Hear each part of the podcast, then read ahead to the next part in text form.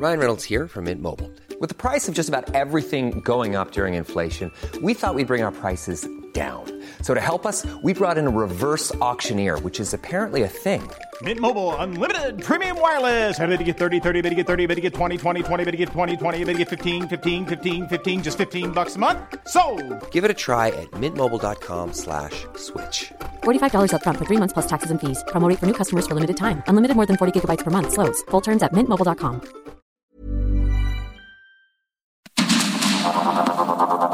Heraldo Media Group presenta Sergio Sarmiento y Lupita Juárez.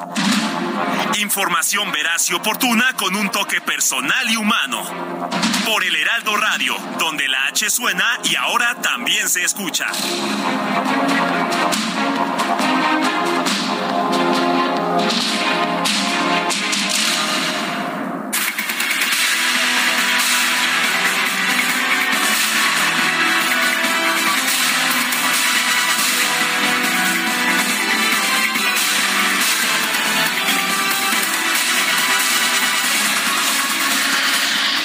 Son las 7 de la mañana en puntísimo. Soy Sergio Sarmiento y quiero darle a usted la más cordial bienvenida a El Heraldo Radio.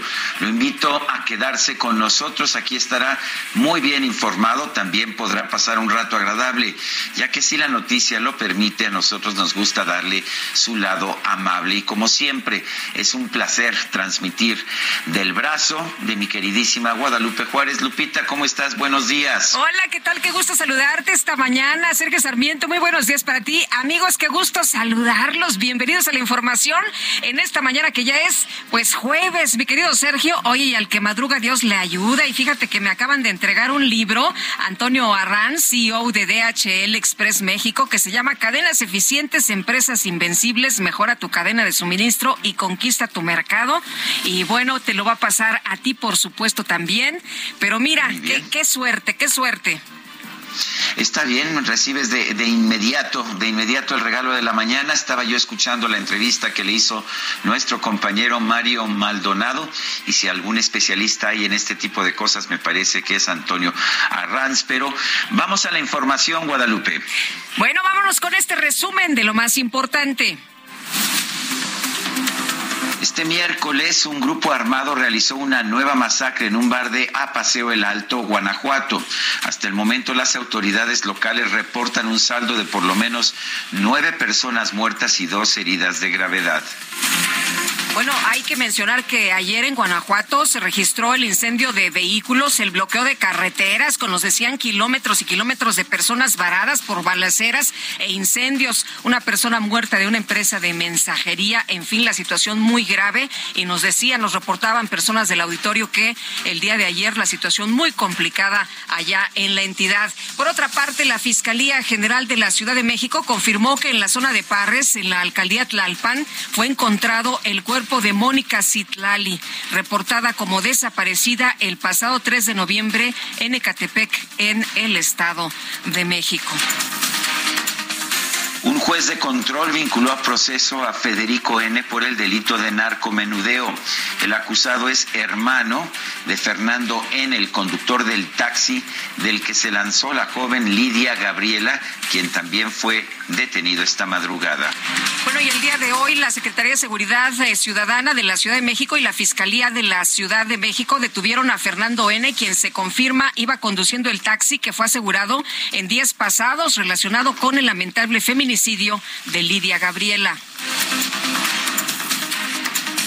El diario El País dio a conocer diversas conversaciones de texto entre Vanessa N. y Rautel N., presuntos responsables de la muerte de Ariadna López, en las que se ponen de acuerdo sobre sus declaraciones tras la desaparición de la joven.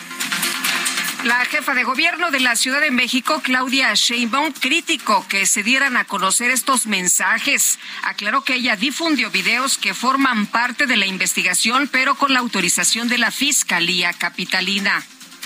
Sí, está muy mal que haya filtraciones. Ahora, O sea, esto, no, no debe haber, de hecho es un delito ya, entonces no debe haber filtraciones. O sea, una cosa es la autorización de una fiscal, de un secretario para poder dar a conocer, como lo hice yo, y otra cosa es que haya filtraciones. Entonces ninguna, o sea, yo no apruebo pues que en ningún área del gobierno de la ciudad o en la fiscalía eh, o en el tribunal en su caso haya filtraciones de este tipo. De este tipo. Bueno, y se informa cómo se pusieron de acuerdo Vanessa y Rautel para pues hablar de lo sucedido, para dar información acerca de lo que ocurrió esa tarde. El Congreso de Morelos anunció que va a llamar a cuentas al comisionado estatal de seguridad José Antonio Ortiz y al secretario de Gobierno Samuel Sotelo para que expliquen las medidas de prevención de feminicidios. El fiscal general Uriel Carmona será llamado para hablar sobre la muerte de Ariadna Fernanda y otros casos.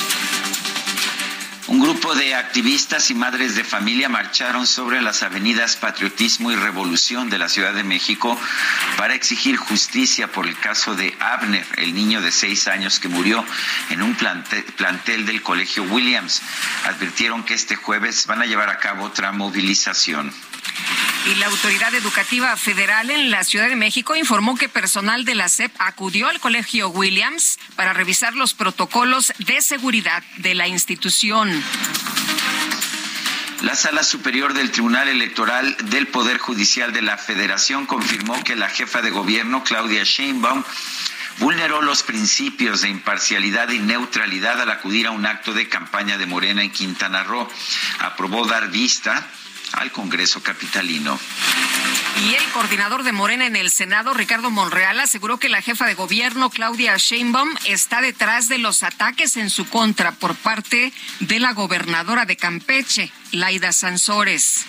La sucesión adelantada está generando estragos internos. Ahorita es conmigo, mañana será con Marcelo y entre ellos, por eso no puedo admitir la basura reciclada, ni que la aspirante al gobierno federal esté moviendo sus piezas en mi contra. No lo voy a aceptar. En respuesta, la mandataria capitalina afirmó que no tiene sentido entrar en un debate con el senador Ricardo Monreal, senador de Morena, ya que sus adversarios son de otros partidos. No voy a entrar, les digo, no me parece que tenga sentido entrar a un debate interno. Los adversarios son otros, son estos que mienten cuando dicen que va a desaparecer el INE. Bueno, y dejará Monreal Morena en diciembre. Ayer cantaba, ¿no? Que diciembre me gustó para que me vaya. En fin, estaremos muy atentos. El dirigente nacional de Morena, Mario Delgado, presentó los resultados de la encuesta que realizó su partido para conocer la aceptación ciudadana de la reforma electoral. Indicó que el 60% de los participantes respaldó esta medida. Bueno, pues ahí están los resultados. Quisiera regresar a una lámina donde viene el comparativo sobre los principales aspectos de la reforma, que plantea el, presidente de la República y es lo que pusieron en duda los consejeros, a pesar de que fue una medición que ellos mismos mandaron hacer y ellos diseñaron el cuestionario. Creo que coincide en que la gente quiere que se destinen menores recursos a los partidos políticos, como lo ha propuesto Morena durante mucho tiempo. A través de Twitter, el consejero presidente del INE, Lorenzo Córdoba, destacó que en la encuesta que realizó Morena sobre la reforma electoral se confirma que la confianza ciudadana en el instituto subió 12% en los últimos dos meses. Los organizadores de la marcha del próximo domingo en defensa del Instituto Nacional Electoral modificaron la ruta de la movilización. Ahora será del Ángel de la Independencia al Monumento a la Revolución al considerar que la zona del hemiciclo a Juárez es muy pequeña presidente López Obrador les había dicho, vénganse al Zócalo. El coordinador... Sí, ya, andaba organizando la marcha, ¿no? Ya les andaba diciendo. Sí, por dónde ir y que no se quedaran en el hemiciclo porque se iba a molestar Benito Juárez. Bueno, el coordinador de Morena en la Cámara de Diputados, Ignacio Mier, informó que este miércoles se reunió con el presidente López Obrador para informarle que él fue el autor del recorte a los organismos autónomos en el presupuesto de egresos de la Federación para 2020 23 Quería quedar bien con el jefe.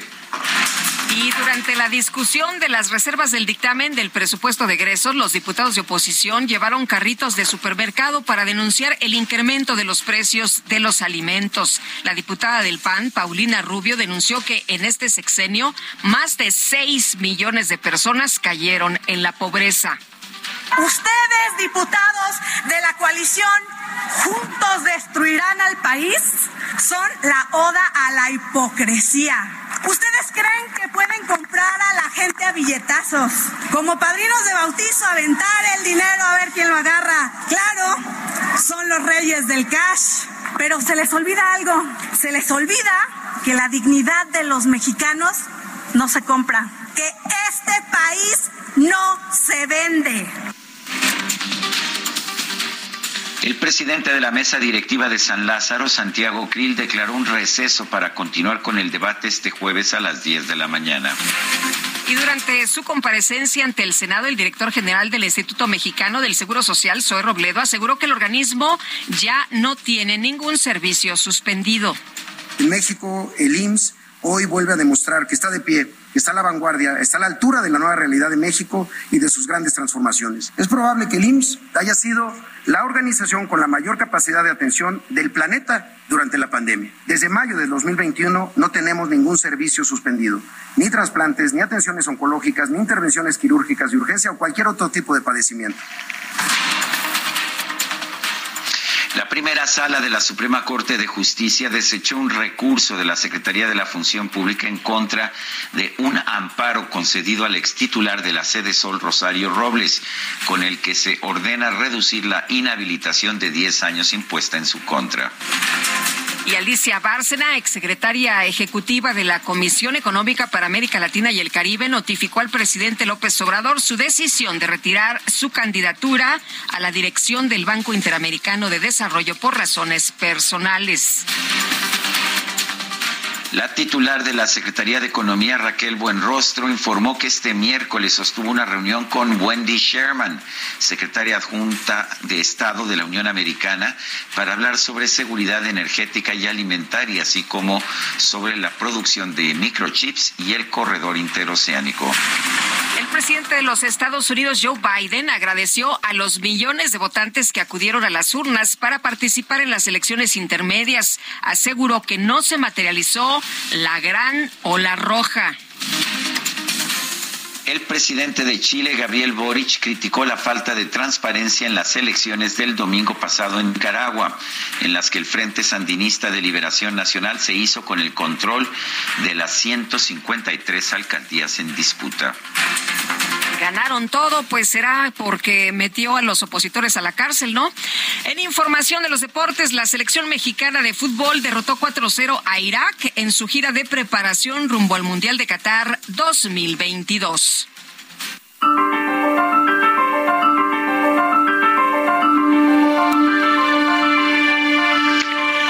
Y vamos a la frase del día.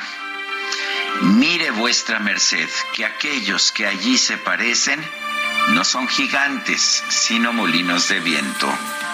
Sancho Panza, en el Quijote de la Mancha.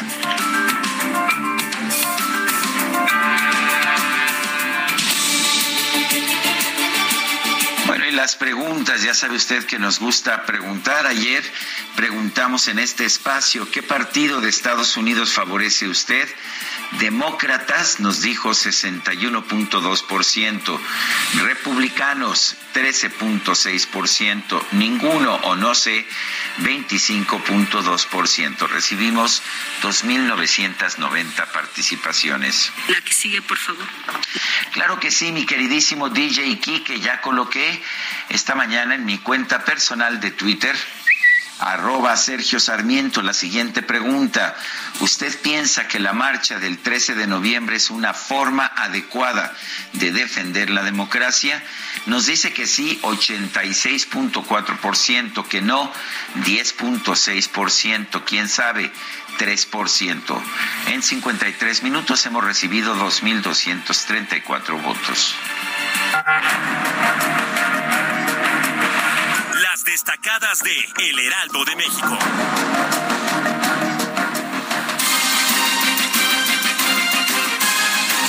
Con nosotros aquí en la cabina Itzel González con las destacadas. Itzel, ¿cómo te va? Muy buenos días. Muy buenos días, Lupita, Sergio, queridos, queridas destacalovers. Ya estamos. ¿Qué, hay, qué hay para festejar hoy? ¿Qué te inventaste? Este, ya estamos más cerca de la quincena. Estamos a 10, jueves 10 de noviembre. O sea que no hubo en la caja chica nada para organizar algo. Híjole, no. Este, como se compró el pan de muerto en sus diversas presentaciones. Estamos un poquito cortos, pero no importa porque ya falta un día menos para la quincena. Sergio Lupita, amigos, mucha información este jueves 10 de noviembre, así que ¿qué les parece si comenzamos con las destacadas del Heraldo de México? En primera plana, Senado ratifican militares en las calles hasta 2028. Con la aprobación de 20 congresos estatales, el gobierno puede publicar la reforma en el diario oficial de la Federación para su puesta en marcha país, IMSS e ISTE recobran cifras de consultas. Llegan a niveles de prepandemia, dicen Robledo y Centeno. Ciudad de México, feminicidio de Ariadna, Fiscalía recibe la indagatoria. Claudia Sheinbaum llama a Poder Judicial a actuar con justicia. Cuauhtémoc Blanco pidió al Congreso remover al fiscal. Estados, viruela símica, frontera vulnerable, detectan primer caso en Tapachula, Chiapas. Faltan filtros sanitarios en la zona. Orbe, emisiones de carbono. John Kerry lanza un plan de reparación. Busca ayudar a países en desarrollo a acelerar la transición a energía limpia. Meta, NFL, vuelta al momento. Los Falcons buscan hoy la tercera victoria en fila ante su rival divisional, los Panthers. Y finalmente, en mercados, presidencia para el Banco Interamericano de Desarrollo. Nominan a Gerardo Esquivel. Alicia Bárcena pidió a Andrés Manuel López Obrador que quitara su candidatura. Lupita, Sergio, amigos, hasta aquí las destacadas del Heraldo. Feliz jueves. Itzel, muchas gracias. Muy buenos días. Son las 7 de la mañana con 16 minutos. Yulma Rocha, diputada del PRI en el Congreso de Guanajuato, denunció que su bancada le retiró apoyos por haber votado en contra de la reforma que amplió a 2028 la participación de las Fuerzas Armadas en tareas de seguridad pública. Yulma Rocha, diputada del PRI en el Congreso de Guanajuato, gracias por tomar nuestra llamada. Cuéntenos qué tipo de, pues qué tipo de, de apoyos le retiró, le retiró la bancada y y la pregunta también es, ¿es legal esto? Porque supuestamente estos recursos que se reciben son recursos que vienen, pues que vienen junto con la actividad parlamentaria. Pero cuéntenos, Yulma. ¿Qué tal? Muy buenos días, Sergio Lupita. Un gusto saludarlos. Mira, yo creo que el debate original, lejos del tema de los recursos, que, que, que es importante porque forman parte de prerrogativas que tienen diputadas y diputados para el ejercicio de sus funciones legislativas, me parece que es poner en la mesa del debate que las acciones y los votos de los parlamentarios, de las parlamentarias, no pueden estar sujetos a ningún tipo ni de coacción ni de este revancha de tipo político, porque me parece que se tiene que respetar también la autonomía que como legisladores tenemos. Yo voté en contra de la ampliación del periodo de las Fuerzas Armadas en tareas de seguridad pública, porque yo estoy convencida que esa no ha sido la estrategia que ha, que funcione en nuestro país. Y lo hice pues con, por, en, mi calidad de diputada como autonomía por convicción y también por congruencia porque los propios documentos básicos de mi partido hablan de que eh, eh, es un retroceso el hecho de la seguridad pública tenga tareas, eh, el hecho de que el ejército tenga tareas en materia de seguridad pública. Entonces, sí me parece que, es importante que se ponga en la mesa del debate de que también tiene que haber un respeto a la autonomía de, de los legisladores y eso no implica ni que haya deslealtad partidista ni disciplina partidista. Creo que no son principios excluyentes, yo lo decía, los principios de libertad y libertad no son excluyentes, pero cuando solamente se queda la disciplina, entonces, ¿dónde está el debate? ¿Dónde está la pluralidad? Entonces, me parece que la base, no nada más de un partido político, sino del seno de un Congreso, de una Asamblea Legislativa, es precisamente la pluralidad. Y hay temas, efectivamente, y, y, no, y no nos vamos, no, no nos debemos de espantar de que hay líneas partidistas para actuar en eh, actuar en bloque partidista dentro de las cámaras, sí, por supuesto, eso ni nos debe de espantar ni lo debemos negar. Pero también hay temas trascendentes que por salud democrática se tiene que ejercer el voto autónomo de los diputados, de las diputadas, de acuerdo a lo que creemos que es el interés general. Y eso fue lo que yo hice, Sergio, actuar en mi autonomía de acuerdo a lo que yo creo que es el interés general y para mí me parece que es de interés, es, es, es para beneficio del interés general. Yulma, pero, pero Alejandro Moreno había comprometido los votos. Pues bueno, eh, eh, este, eh, yo respeto, por supuesto, a nuestra dirigencia, a nuestra dirigencia nacional, pero también yo, esa es una apreciación personal, también tiene que ver respecto a la autonomía. Y yo sí quiero aclarar, no, yo no he tenido ninguna eh, presión por parte del presidente del Comité Ejecutivo Nacional, el diputado Alejandro Moreno. Esto fue un tema en Guanajuato, donde a manera, así fue, de sanción y de castigo, así me lo comunicó el coordinador en Guanajuato, es del grupo parlamentario del PRI en Guanajuato, que a manera de sanción por votar en contra de la línea partidista se me iban a retirar los apoyos económicos y administrativos. Y esto, pues evidentemente busca limitar y afectar mi labor como legisladora. Y, como bien lo, lo, decía Sergio al principio, legal no creo que sea legal y bueno, yo emprenderé las acciones correspondientes porque finalmente retirar esos apoyos buscan eso, menoscabar y limitar mi actividad legislativa. Usted tiene derecho, ¿no? Por, por las acciones legislativas a recibir estos eh, apoyos. Sí, y esta es una partida que se da a los grupos parlamentarios en función del número de diputados que tiene. Es decir, el origen es para el desempeño de los trabajos de los diputados y de las diputadas. Entonces, utilizar los recursos públicos con estas finalidades, pues sí, me parece que es burdo este que pues bueno ya serán las autoridades en su momento las que determinen qué qué qué, procede no pero me parece que que y quiero confesar que sí lo pensé en, comentarlo pero pero sí creo que es momento de que se ponga en la mesa del debate esta esta línea que existe entre la autonomía de parlamentaria que incluso está protegida por la Constitución a través de esta figura de esta institución democrática que es la inviolabilidad parlamentaria, donde los diputados y las diputadas no podemos ser reconvenidos por lo que decimos y por lo que hacemos, es decir, por, por nuestros pronunciamientos en función de eh, en, torno a nuestra función legislativa, pero también por nuestros votos. Me parece que tiene que haber un respeto a la pluralidad e insisto, pues esto no significa este, que sea que sea deslealtad con los principios partidistas. Sí, Yulma.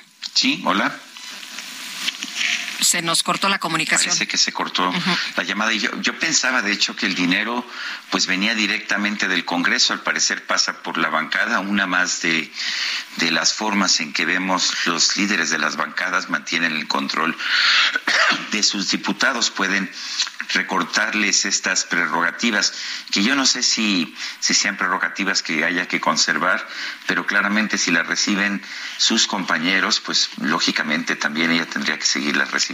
Pues sí. Oye, y, y bueno, es una manera de controlarte, ¿no? De decir, ah, pues mira, o te alineas o te alineas, porque si no, ya sabes lo que te va a pasar. Bueno, y en la música, mi querido Sergio. A ver, déjame compartir esto que, que vamos a escuchar. Se llama Acuarela do Brasil. Brasil, meu Brasil brasileiro, meu mulato insoneiro, vou cantar-te nos meus versos. O Brasil samba que dá bamboleio, Ayer se dio a conocer el fallecimiento de una de las grandes de la canción brasileña. Empezó en los tiempos de la bossa nova, pero pues su, su rango musical era muy variado. Gal Costa, María da Grasa Costa Pena Burgos. Y yo quise, Guadalupe, si no te molesta, pues recordar a esta gran mujer que nació el 26 de septiembre de 1945 en Bahía, en Salvador de Bahía, Brasil, y que falleció ayer en Sao Paulo. Tenía 77 años y fue una de las grandes cantantes brasileñas de los años 60, los años 70 y los años 80. Espero que te guste. Pues sí me gusta y qué bueno que vamos a rendir homenaje esta mañana a Gal Costa, mi querido Sergio. Vamos a una pausa y regresamos.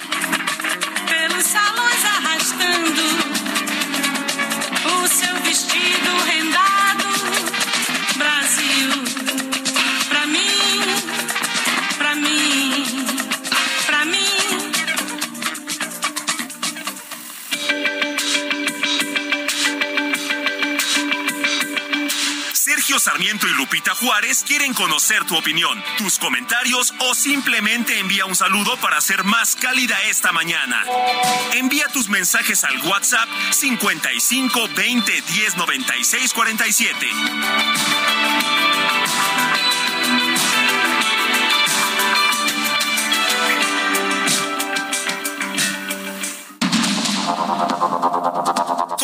Con Sergio Sarmiento y Lupita Juárez por el Heraldo Radio.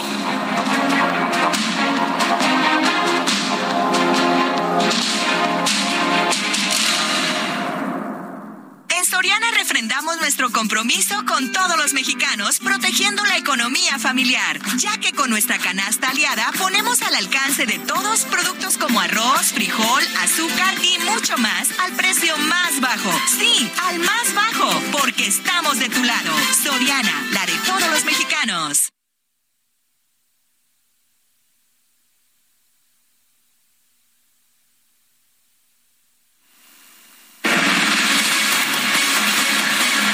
Bueno, pues estamos de regreso y ya está con nosotros Yulma Rocha, diputada del PRI en el Congreso de Guanajuato. Se nos cortó, diputada, pero ya estamos eh, de nueva cuenta al aire. Eh, nos decía usted de estas decisiones que, que tomó de este, pues eh, prácticamente recorte de, los apoyos, esta amenaza por haber votado en contra de la reforma y ya estaba usted cerrando sus ideas con respecto a este planteamiento.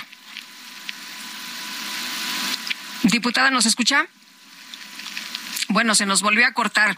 Oye, Sergio, te quiero comentar que ayer tuve la oportunidad de asistir a una reunión eh, donde hubo, pues, invitados, la verdad, bien interesantes, eh, abogados, escritores, músicos, eh, artistas plásticos, escultores, y entre ellos también había diplomáticos. Y te mandó saludos un amigo tuyo muy querido que me dijo, oye, me saludas mucho a Sergio, Eduardo Ibarrola, diplomático. Hombre, Eduardo Ibarrola, bueno, diplomático, fue embajador de México en, en, varios países, en los Países Bajos, en Guatemala, fue también subsecretario, subprocurador de justicia del gobierno de la República, un hombre que pues que admiro, que aprecio mucho, con quien a quien conocí hace muchísimos años. De Te hecho, mando y con- muchos abrazos. pues ya ves, ya ves, no todo el mundo lo odia a uno, ¿verdad?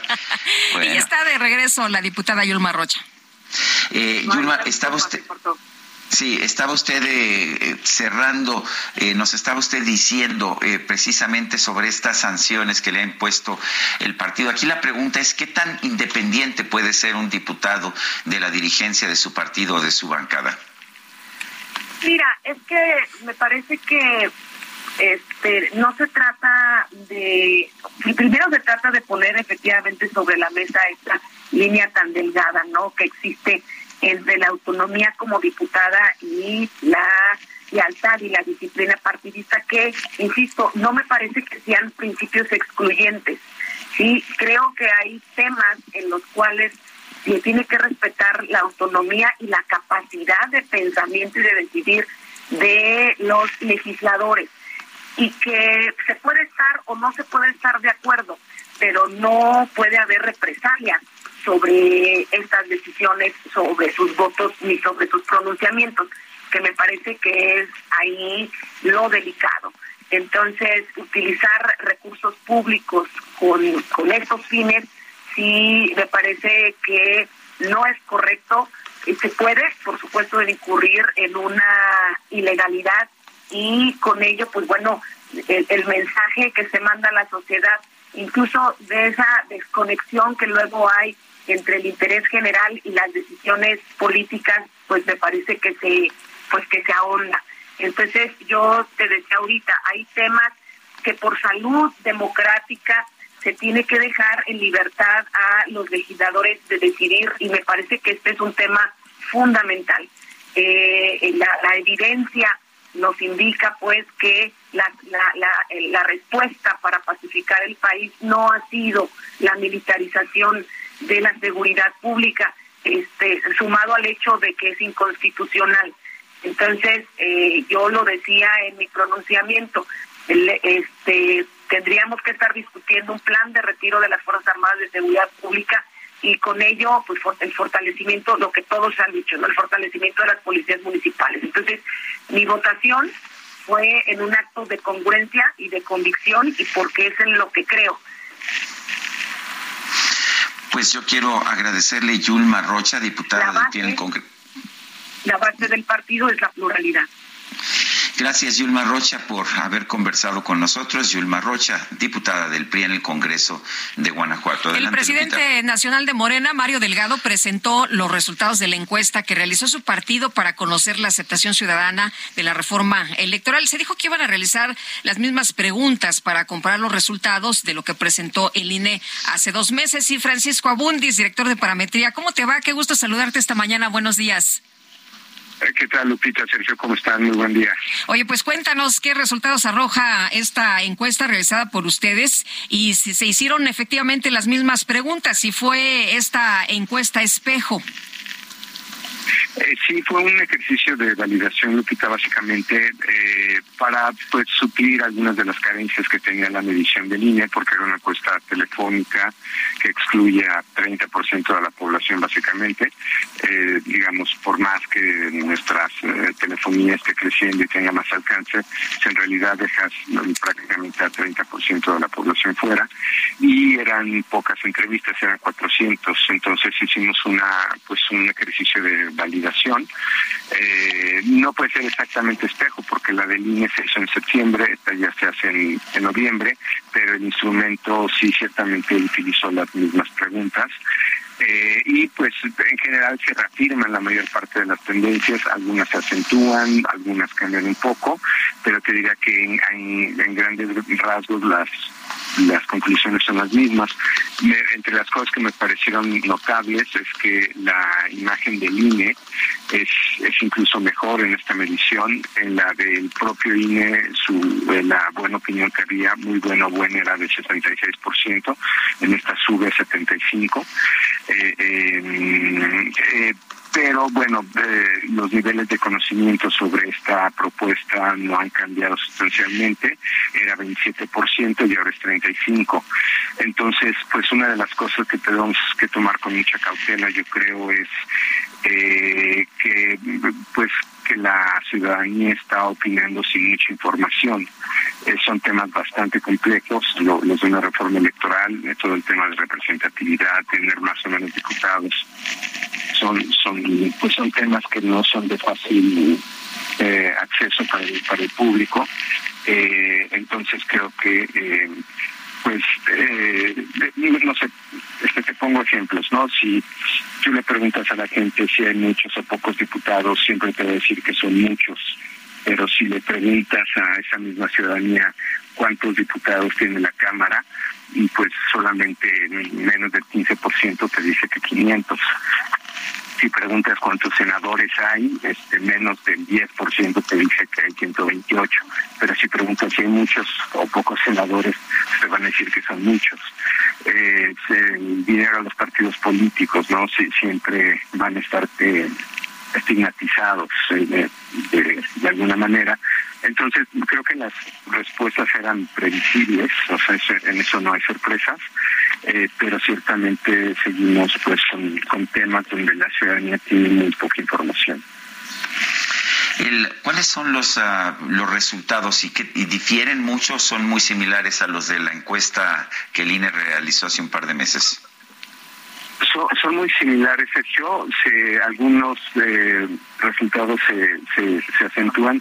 Te diría que alguno que me preocupó y que no me, no me esperaba era y, y, que es muy contradictorio con la buena imagen que tiene el, INE, ¿no? Eh, por ejemplo, un, si se cree que en México todavía hay, hay, hay fraude electoral, eh, pues cerca de la mitad de la población dijo que sí, ¿no? Que, que, que se cambió un poco respecto al porcentaje que tenía la encuesta del INE. Eh, las eh, digamos, esa para mí fue una sorpresa, porque no es como muy consistente con tener una buena imagen del, del INE si piensas que todavía se siguen teniendo este tipo de prácticas en México. Pero en el resto, digamos, de los reactivos más delicados de la, de la, pues de la reforma electoral, si se quiere que sean eh, electos los consejeros, si se quiere el voto electrónico, eh, si eh, pues eh, estos que te decía de reducir la cantidad de diputados, eh, reducir la cantidad de dinero a los partidos, en todo eso pues este, básicamente crecen un poco los porcentajes de apoyo, ¿no?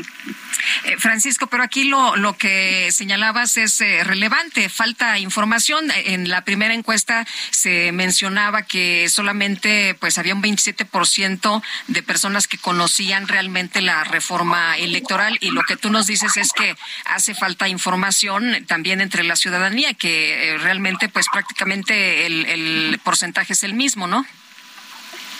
hace falta información y hace falta comprensión, Lupita, porque como te mencionaba, eh, son son temas como complejos y uh -huh. pues sofisticados. Por ejemplo, eh, el significado de no tener plurinominales, pues eh, es una discusión muy muy compleja, ¿no? ¿Qué es lo que representa un diputado plurinominal?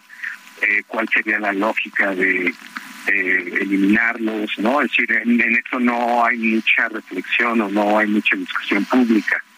Y sí te diría, y, ahí entraríamos de hecho a, otro tema, que es eh, estos, pues este tipo de reformas se deberían de someter al, al, al juicio de la opinión pública, pues esa sería como una pregunta que, que, que antecede a esto, ¿no? Eh, dados no solamente los niveles de información, sino los niveles de comprensión de la ciudadanía, ¿no? Eh, entonces son, yo creo, las dos como precauciones que debemos de, tomar.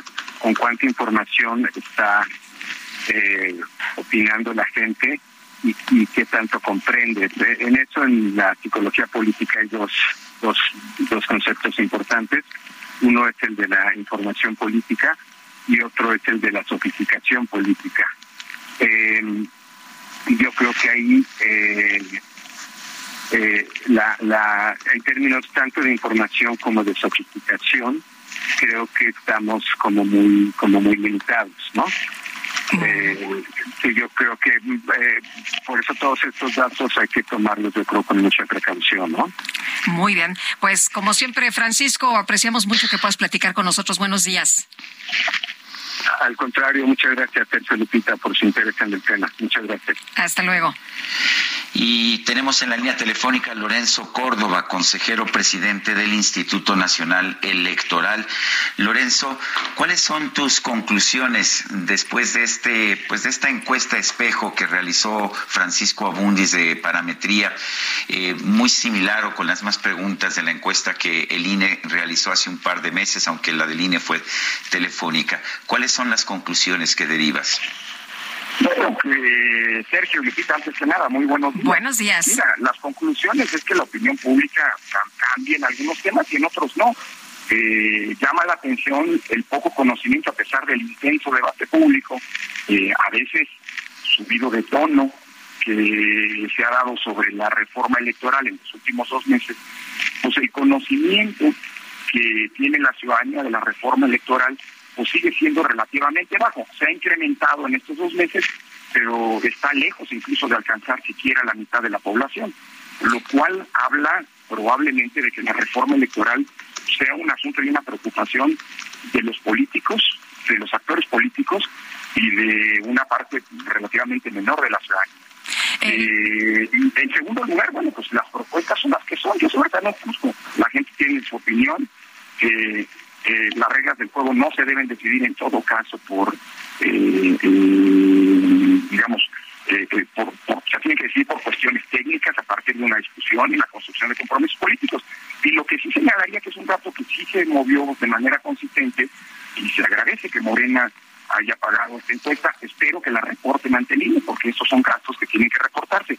No hay muchas encuestas que dicen que se hicieron y no todas están reportadas, pero bueno, esa es otra historia. Lo que sí es cierto es que la aprobación del INE, a pesar de la investida que estamos viendo cotidianamente desde los circuitos gubernamentales, pues sigue creciendo. Hace dos meses, en la encuesta que realizó el INE, eh, la, buena valoración del instituto estaba en el orden del, del 65% y ahora ya estamos en el 76% de acuerdo con la encuesta que realizó Papabundi, lo cual por cierto coloca al INE en el máximo histórico en los últimos 30 años, desde que nació el IFE, en el máximo histórico de aprobación ciudadana, lo cual pues, son buenas noticias, digo yo, ¿no? Eh, Lorenzo, el eh, presidente ha criticado al INE por los gastos y te ha criticado a ti en lo personal por los gastos eh, que dice pues son muy altos, ¿no? E incluso seguros de gastos médicos. Y bueno, también preguntarte por esto y por el recorte que, o, o como dicen ahora los legisladores, no es recorte, sino reasignación al instituto. Mira, Lupita, lo que estamos viendo desde el poder en estos días, y ahora ya queda muy claro para quien lo quiera ver, es que estamos frente a una investida desencarnada eh, en contra de la institución, en contra de la institución electoral. No es un fenómeno nuevo. Lo mismo estuvo ocurriendo en Brasil por parte del presidente Bolsonaro a lo largo del último año de cara a las elecciones que se tuvieron el mes pasado. Eh, y, creo que esta investida, que es un, algo que debería preocuparnos porque son eh, es parte, digamos así, de los libretos de desmontaje de las democracias, pues ha estado plagada de mentiras y de falsedades. La primera vez es esa que mencionas. A ver, seamos claros, leamos lo que dice la Constitución. La Constitución dice que ningún funcionario público puede tener una remuneración, no sueldo, remuneración mayor a la del presidente de la República. Y la propia Constitución establece que son remuneraciones. Es el sueldo, son las prestaciones, pero también son otros beneficios materiales como el vestido, la habitación, el servicio doméstico, que cuando lo paga el Estado tiene que contemplarse dentro de una remuneración. Y lo digo sin medias tintas, si atendemos a lo que dice la Constitución, nadie en el INE, y dudo que en otros órganos del Estado, tiene una remuneración mayor a del presidente. Dice el presidente que el INE es el órgano más caro del mundo y que en México las elecciones son las más caras del mundo. Eso es absolutamente falso y en cualquier momento, cuando quieran, podemos hacer un análisis con datos.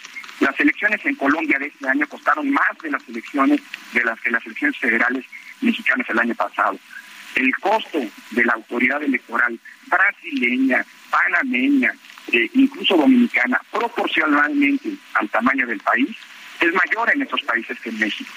Eso no quiere decir que no se tengan que abaratar costos de un sistema electoral que se ha encarecido por la desconfianza y porque quienes estuvieron en su momento en la oposición exigieron una serie de candados que evidentemente se traducen en costos.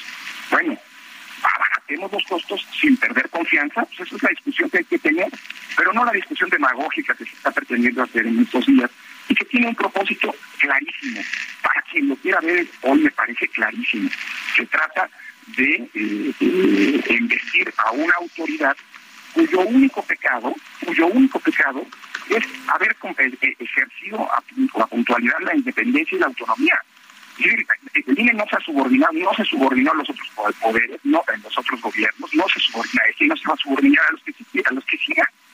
Lo que se quiere en realidad es que el INE se convierta en un órgano capturado políticamente como es la Comisión Nacional de los Derechos Humanos, que en los últimos eh, meses, incluso violando la Constitución, ha demostrado que es un órgano pegado a un interés político que se traduce en, descalificar, por cierto, a la que hoy sabemos gracias a esta encuesta, sigue siendo la institución civil del Estado mexicano mejor valorada y apreciada por las ciudadanas y ciudadanos.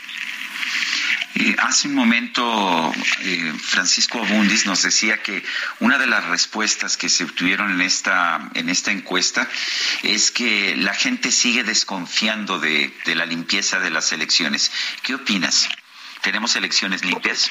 Pues mira, cuando tienes a jugadores desleales que cuando pierden dicen hubo fraude, cuando tienes a gobiernos Lo vimos ahora, ¿eh?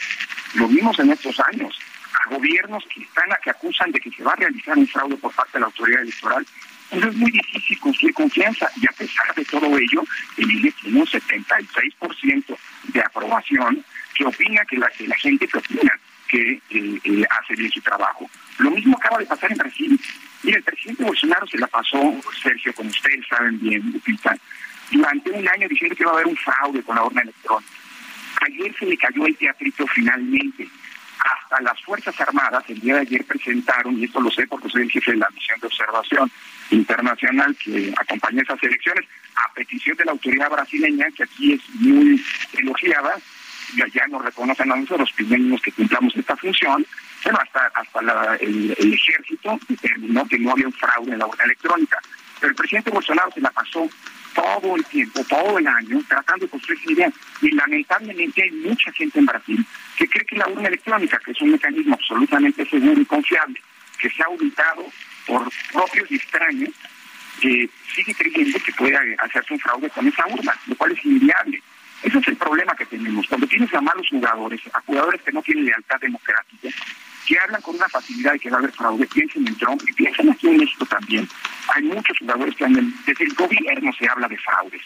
Por favor, la, el argumento de la reforma electoral que se quiere empujar es que, para, es que necesitamos una reforma para que ya no haya fraudes y ya no voten los muertos. Por favor, en México no hay fraude desde hace mucho tiempo. Y los muertos no votan desde que el INE controla el padrón electoral, que ahora, por cierto, se le quiere quitar al INE y seguramente llevarlo al gobierno. En fin, es, demagogia lo que estamos viendo y es muy lamentable, porque el propósito que está detrás de todo esto, insisto, y lamentablemente hay gente que se lo cree y que cree que hay, no hay limpieza en las elecciones, es, es desmontar un sistema electoral que nos ha dado estabilidad y gobernabilidad democrática. ¿Por qué? Porque se quiere tener el control sobre dicho sistema.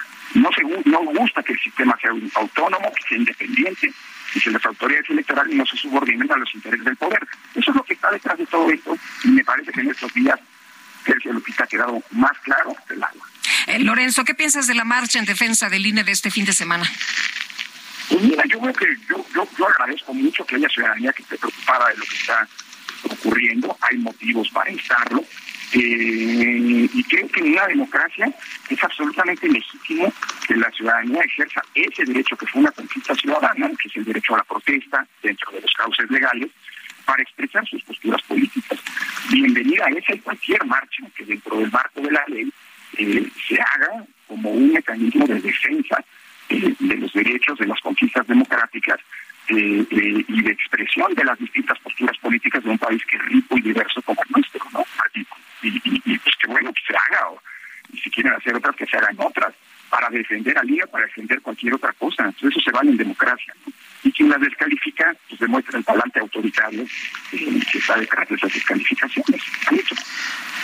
Lorenzo Córdoba, consejero presidente del Instituto Nacional Electoral del INE, gracias por tomar nuestra llamada. Al contrario, Sergio Lupita, les mando un abrazo muy fuerte. Gracias. Buenos días. Son las 7 de la mañana con 51 minutos. El amor inspira nuestras acciones por México. Reforestando la tierra, reciclando, cuidando el agua, impulsando a las mujeres y generando bienestar en las comunidades. Juntos somos Coca-Cola y contigo el amor multiplica.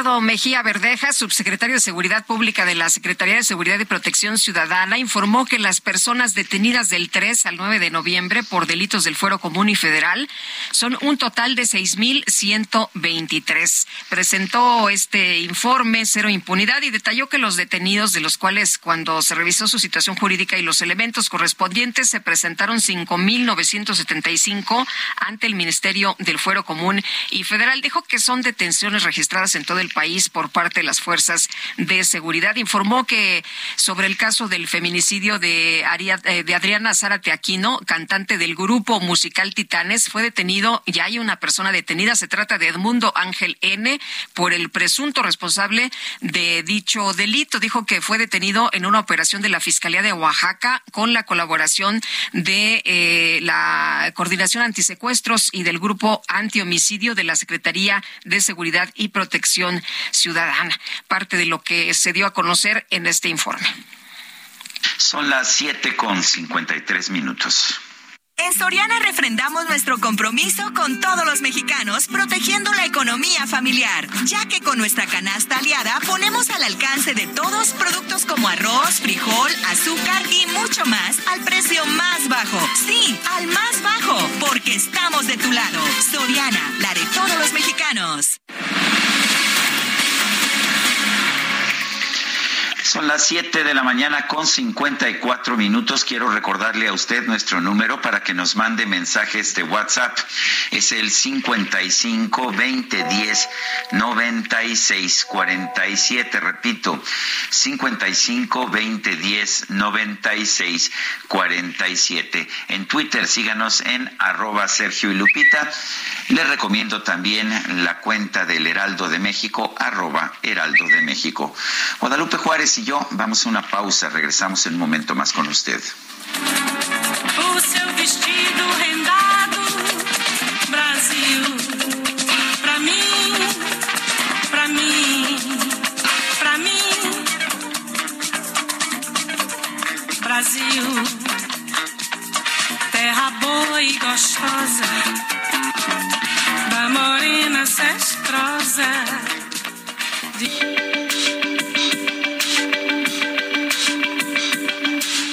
Sarmiento y Lupita Juárez quieren conocer tu opinión, tus comentarios o simplemente envía un saludo para hacer más cálida esta mañana. Envía tus mensajes al WhatsApp 55 20 10 96 47.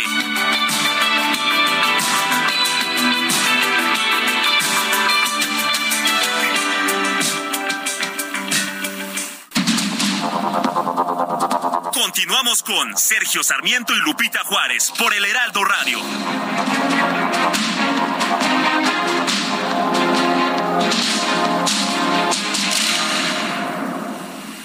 Soriana refrendamos nuestro compromiso con todos los mexicanos, protegiendo la economía familiar, ya que con nuestra canasta aliada ponemos al alcance de todos productos como arroz, frijol, azúcar y mucho más al precio más bajo.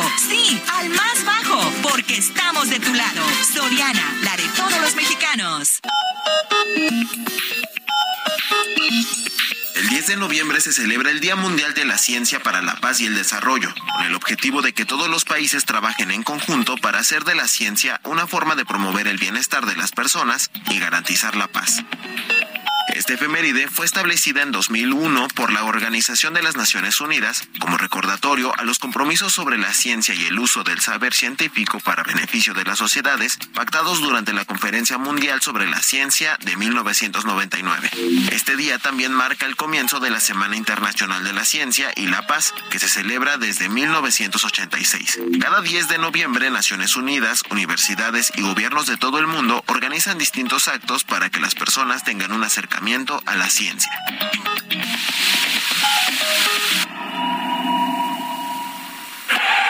La nueva promo del buen mes de Total Play está impresionante. Porque es una promo que sí es promo.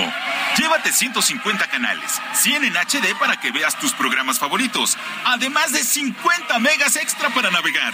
Un servicio de TV adicional por cuatro meses y por tiempo limitado, el nuevo Total Play TV y un Wi-Fi Pro sin costo de por vida. Cámbiate ya y vive la experiencia Total Play. Vou te contar, meus olhos já não podem ver coisas que só o coração pode entender.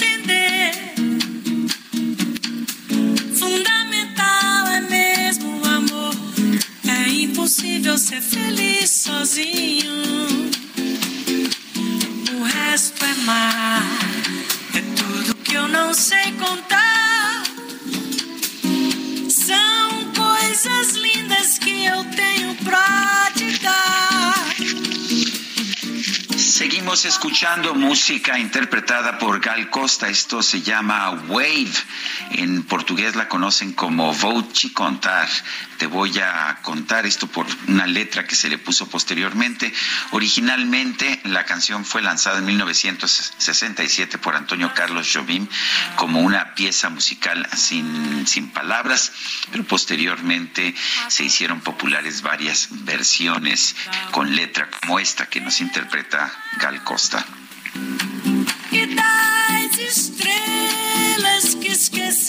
Qué bonita voz y qué bonita música esta mañana, que cosa más linda lo que estamos escuchando.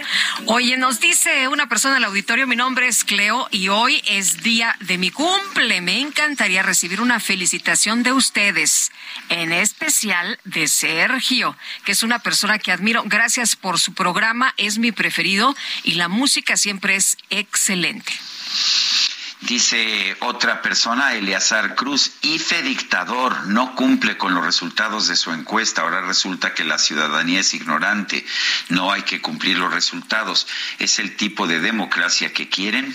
Lo, firma Eleazar Cruz. Bueno, hay que mencionar que esta encuesta la mandó a hacer eh, el líder de Morena, ¿eh? Y bueno, ya estuvo eh, pues Mario Delgado hablando de los resultados. Este, bueno para que don Eleazar sepa cómo están las cosas. Bueno, eh, nos dice David García Zamora, yo también mando saludar a mi amigo Sergio Sarmiento. Pues me parece muy bien para que veas, Eduardo Ibarrola no es el único. Yo te mando saludar a ti, mi querida Guadalupe Juárez.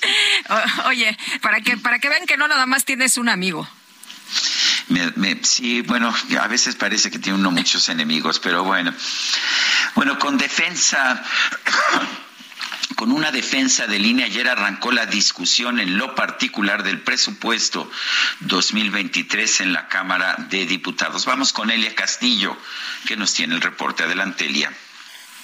Muy buenos días, Sergio Lupita. Los saludo con mucho gusto a ustedes el auditorio. Pues así es, con la consigna El INE no se toca se pues fue la, la consigna que se escuchó el día de ayer durante varias ocasiones en el Salón de Plenos de la Cámara de Diputados, justamente en el primer día de la discusión del, en, lo particular del dictamen del presupuesto de egresos 2023 entre manifestaciones de la oposición en contra del presupuesto y en defensa del Instituto Nacional Electoral arrancó este primer día de discusión de las 2.264 reservas que presentaron eh, pues diputados, legisladores de todas las fracciones parlamentarias a este proyecto que establece un gasto para el gobierno federal de 8 billones 299 mil millones de pesos para el próximo año.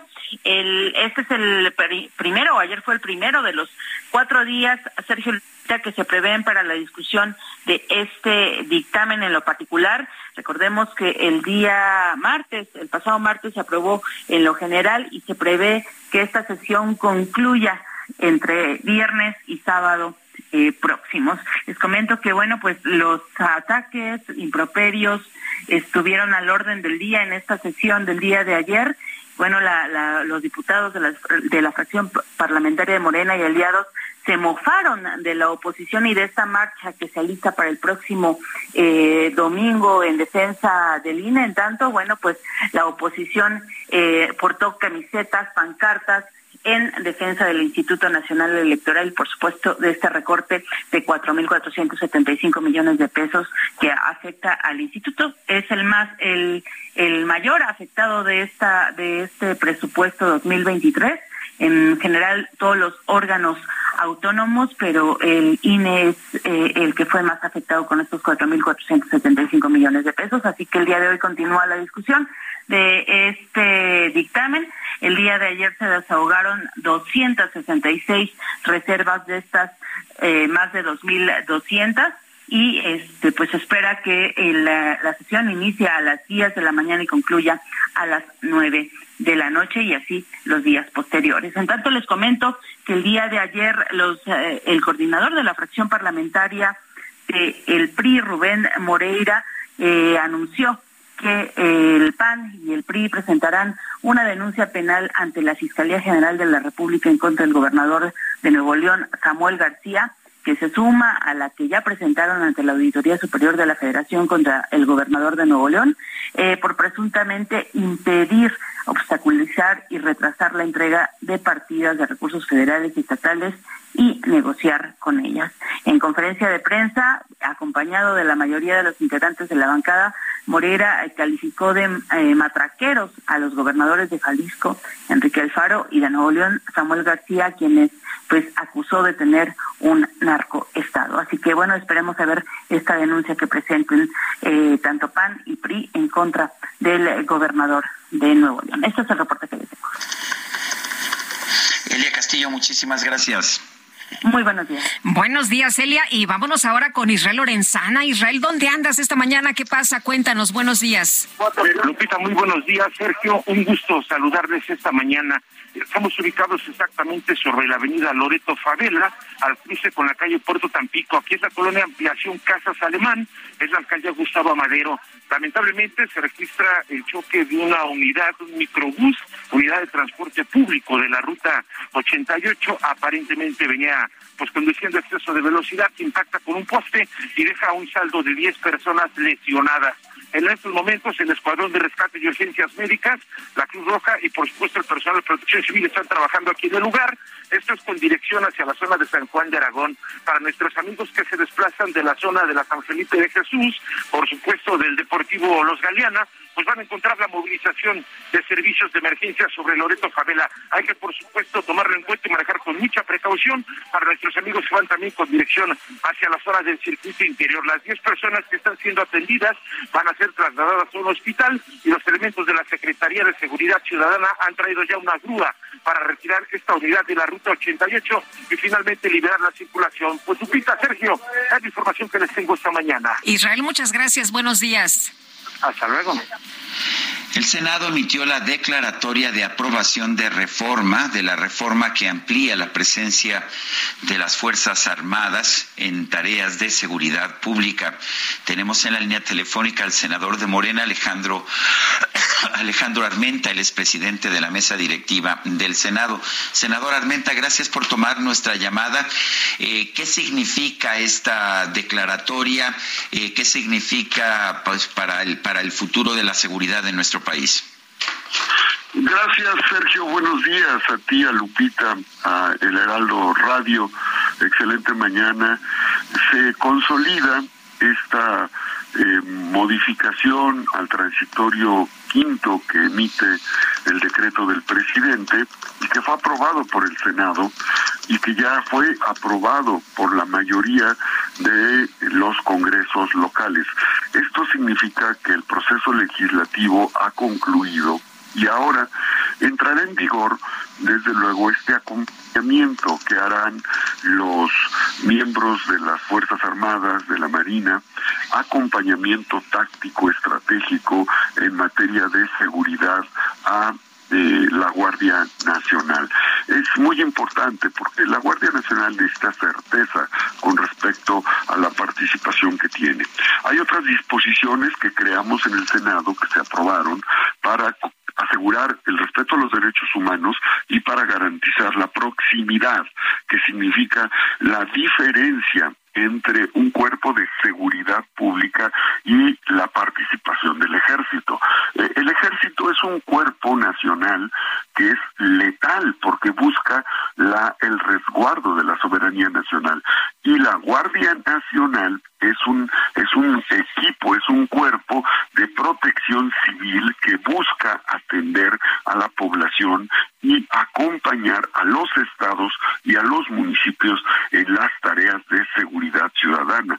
Eh, por eso es necesario complementar, Sergio y Lupita, con los recursos que se han aprobado para el próximo año, incrementos del 15 al 17% de más participaciones, más dinero a los municipios y a los estados para que fortalezcan sus cuerpos de policía estatal y municipal y complementen el despliegue operativo y táctico que tiene la Guardia Nacional. La seguridad es un tema de los tres órdenes de gobierno, de la sociedad, de eh, todos los integrantes del Estado mexicano y en ese sentido esta ratificación de el decreto presidencial aprobado ya ahora por los congresos eh, estatales eh, permite que eh, la aplicación de esta disposición se dé en términos plenos. senador, ¿cómo que el único voto en contra fue en el Congreso de Guanajuato que no aprobó el contenido del decreto? ¿Qué piensa usted de esta decisión? Mira, nosotros tenemos que ser respetuosos de, de, esa definición de Guanajuato, pero es lamentable, Guanajuato es, los, es uno de los estados más violentos, con mayor inseguridad.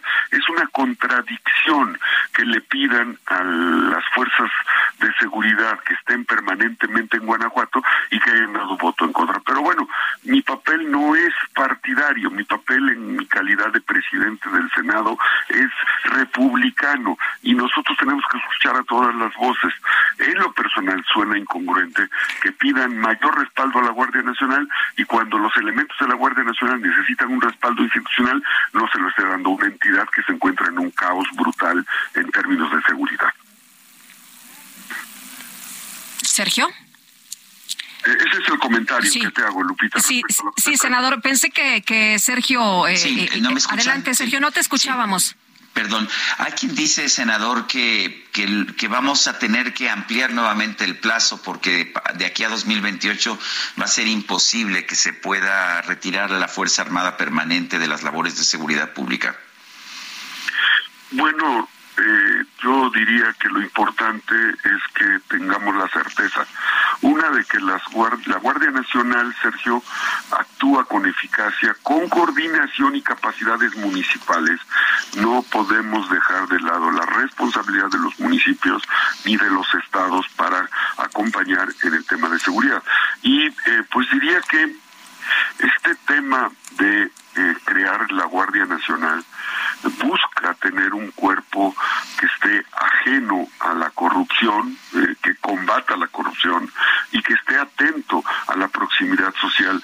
El país se encuentra en una etapa complicada en materia de seguridad y sin duda los ciudadanos, los que caminamos, yo camino en Puebla todos los días, hoy voy a caminar cinco horas con los poblanos, caminar literalmente entre las calles, eso hago desde hace 26 años con una jornada forestal y yo escucho a los poblanos y no hay un poblano que me diga, no ha habido hasta ahorita un poblano que me diga que no quiere a la Guardia Nacional. Al contrario, me, piden como senador que acerquemos a la Guardia Nacional, que acompañe a la Policía Estatal, a la Policía Municipal. Así es que eh, eh, tenemos que eh, fortalecer este este tema de presencia de la eh, seguridad a través de la Guardia Nacional, pero con corresponsabilidad de los municipios y de los estados. En el 28, en el 2028, bueno, Dios nos permita vida primero, Sergio y, Lupita, pero desde luego que al 24 está garantizada, al 28 está garantizada este acompañamiento y seguramente deseamos que para el 2028 el estado eh, de seguridad sea mejor y podamos tomar otro tipo de decisiones o quienes estén en el Senado o quienes estén en las cámaras puedan tomar otro tipo de decisiones que coadyuven, que consoliden a la seguridad de los mexicanos.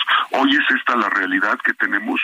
Eh, hoy es real que las Fuerzas Armadas eh, están operando y apoyando y hoy es una necesidad que claman todos los días los ciudadanos.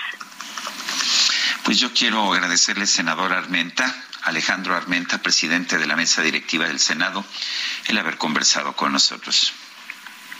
Al contrario, Sergio, para mí es un honor poder ser su corresponsal desde el Senado de la República. Gracias al Heraldo Radio, de verdad es un honor ser corresponsal plurinominal corresponsal plurinominal del Heraldo Radio. Lupita, Sergio, muchas gracias. Gracias, muy buenos días. Bueno, y en otros temas, el Congreso de Morelos anunció que va a llamar a cuentas al comisionado estatal de seguridad, José Antonio Ortiz, y al secretario de Gobierno, Samuel Sotelo, para que expliquen las medidas de prevención de feminicidios. El fiscal general Uriel Carmona también será llamado, pues, para hablar sobre la muerte de Ariadna Fernanda y otros casos. Vamos a platicar del tema con el diputado Julio César Solís, presidente de la Comisión Comisión de Seguridad Pública y coordinador del Grupo Parlamentario de Movimiento Ciudadano en el Congreso de Morelos. Diputado, muy buenos días. Muy buen día, Lupita. Me da mucho gusto saludarte a ti, y a Sergio. Desde luego a toda tu audiencia. Muy amable, diputado Julio César Solís. Pues cuéntenos cuándo van a llamar, cuándo tienen eh, programado el que pues se presenten estos funcionarios a declarar, a hablar de estos temas. Esperamos que sea la siguiente semana. Eh, apenas el día de ayer aprobamos este punto de acuerdo en el Pleno del Congreso y desde luego pues entendemos que es un tema urgente eh, poder revisar qué es lo que está pasando, sobre todo con esta polémica de que si hay encubrimiento o no y todo lo que ustedes saben que ha venido sucediendo en relación a las declaraciones de la Fiscalía de la Ciudad de México, que son este, contradictorias con las declaraciones de la Fiscalía del Estado de Morelos. ¿De dónde surge la designación del fiscal Uriel Carmona? Tengo entendido que ya es un fiscal autónomo. Eh, ¿Cuál fue el procedimiento? ¿Quién lo propuso? Y pues, ¿qué tan firme está? ¿Cómo lo ve usted? Pues eh, el fiscal fue nombrado hace dos legislaturas, eh, hace cuatro años, cuando todavía el gobernador del estado era Graco Ramírez. sin embargo, pues es de todo sabido que cuando llega el actual gobernador, Cuauhtémoc Blanco, pues hay diferencias amplias, ¿no? Eh, efectivamente, pues es una es un órgano constitucional autónomo eh, que cuenta, pues, eh, no solamente con la autonomía financiera, sino, pues, de, acción técnica, etcétera. Entonces, nosotros lamentamos que desde que nosotros llegamos ya había estas diferencias amplias de todos conocidos por parte del gobernador y el fiscal. Y hoy pues lo que nosotros eh, pretendemos es eh, pues conocer la verdad, eh, fortalecer las instituciones, atender esta necesidad tan grande que es la seguridad en el estado de Morelos, que deje de haber feminicidios y que cuando los haya se investigue, que se castigue a los responsables. Más allá de las diferencias políticas, más allá de las diferencias eh, que pueda existir entre el Ejecutivo Estatal y el Fiscal. Hoy tenemos una muy alta responsabilidad que es abatir eh, la violencia que vive el Estado de Morelos. Entonces, es por eso que llamamos al, al secretario de Gobierno, llamamos al titular de la Comisión Estatal de Seguridad Pública y al propio fiscal. Eh, Quiero decirles además, perdón, adicionalmente que el día de ayer eh, conformamos una comisión especial donde participan diputados de todos los, todas las fuerzas políticas. Vamos a invitar también para que participe gente de la sociedad civil, el comisionado de derechos humanos, para precisamente acompañar la investigación, no solamente de este feminicidio, que pues, es lamentable, de Ariana, sino del resto de los feminicidios que en el Estado de Morelos les, quiero decir que somos el Estado con la más alta incidencia a nivel nacional, somos el número uno en feminicidios. Entonces, este es un, un terrible delito que se comete de manera recurrente y que pues en Morelos desde luego estamos cansados. Eh, dadas las circunstancias que envuelven en este momento eh, el caso y también el trabajo del fiscal Carmona, ¿ustedes estarían de acuerdo en Movimiento Ciudadano en que se ha separado del cargo? Si existe una responsabilidad de parte del fiscal, desde luego que sí, no lo vamos a proteger.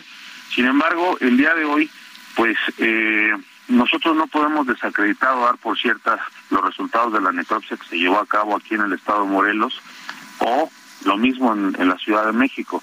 Creo que eso le corresponde a un juez, eso le corresponde a la autoridad y, y, además, bueno, también es por eso que conformamos esta comisión para poder llamar a cuentas al fiscal, conocer eh, los resultados de la necropsia y si se llevó a cabo los protocolos necesarios, si se llevaron a cabo esta, esta necropsia con todo el rigor científico que se requiere y también conocer los resultados de la necropsia de la ciudad, de la Fiscalía de la Ciudad de México. Porque bueno, es indispensable saber si existe alguna responsabilidad por parte del fiscal Uriel Carmona, pues tomar las medidas pertinentes. Muy bien, diputado Julio César Solís, muchas gracias por platicar con nosotros esta mañana. Buen día. Al contrario, Lupita, Sergio, les mando un saludo, un abrazo, que tengan muy buen día. La Fiscalía de Morelos entregará la carpeta de investigación sobre el caso de Ariadna. Esto lo informó la jefa de gobierno de la Ciudad de México, Claudia Sheinbaum. Carlos Navarro, adelante. Buenos días, Sergio Lupita. Les saludo con gusto a ustedes y al auditorio les comento que después de las acusaciones del gobierno de la Ciudad de México, la Fiscalía General del Estado de Morelos entregó la carpeta de investigación relacionada con la muerte de Ariadna a Sesimis de la capital del país. La jefa de gobierno, Claudia Sheinbaum, informó que la Fiscalía Capitalina, que encabeza Ernestina Godoy, revisará el contenido de dicha carpeta. Escuchemos. La Fiscalía pues va a revisar también la parte eh, que corresponde a las responsabilidades. En el caso de, de la ciudad, un, una escuela pues tiene que tener una serie de documentos en regla que entrega a las alcaldías con terceros acreditados que son quienes sustentan pues todo lo que tienen que entregar las escuelas. Entonces, eh, pues ahí tiene que haber una revisión. La mandataria capitalina reveló que incluso el fiscal de Morelos, eh, Uriel Carmona, pidió que matizara su postura después de los fuertes señalamientos que se ha hecho. También comentarles que la Fiscalía General de Justicia de la Ciudad de México sigue con las investigaciones sobre el lamentable deceso del caso del niño en el Colegio Williams. En este caso, la mandataria capitalina dijo que tiene que haber una revisión a la documentación de la escuela, ya que hay parte de la responsabilidad de las alcaldías a las que les entrega dicha documentación. Sergio Lupita, información que les tengo. Carlos Navarro, muchísimas gracias. Hasta luego, buenos días. Son las 8 de la mañana con 23 minutos. Quiero recordarle a usted que tenemos un número de WhatsApp para que nos haga llegar sus mensajes. Pueden ser de voz, pueden ser de texto. También el número es 55 2010 9647. Repito, 55 2010 9647. En Twitter síganos en arroba Sergio y Lupita. Le recomiendo también seguir al Heraldo de México, arroba Heraldo de México. Vamos a una pausa y regresamos.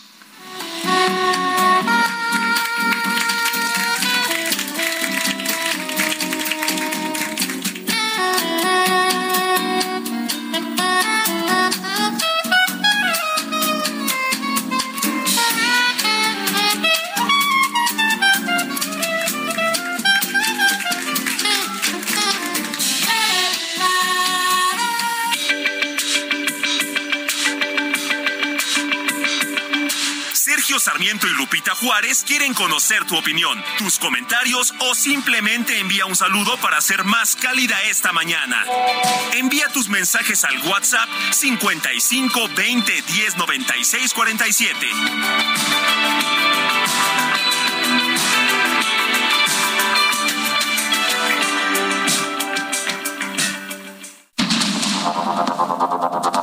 Continuamos con Sergio Sarmiento y Lupita Juárez por el Heraldo Radio.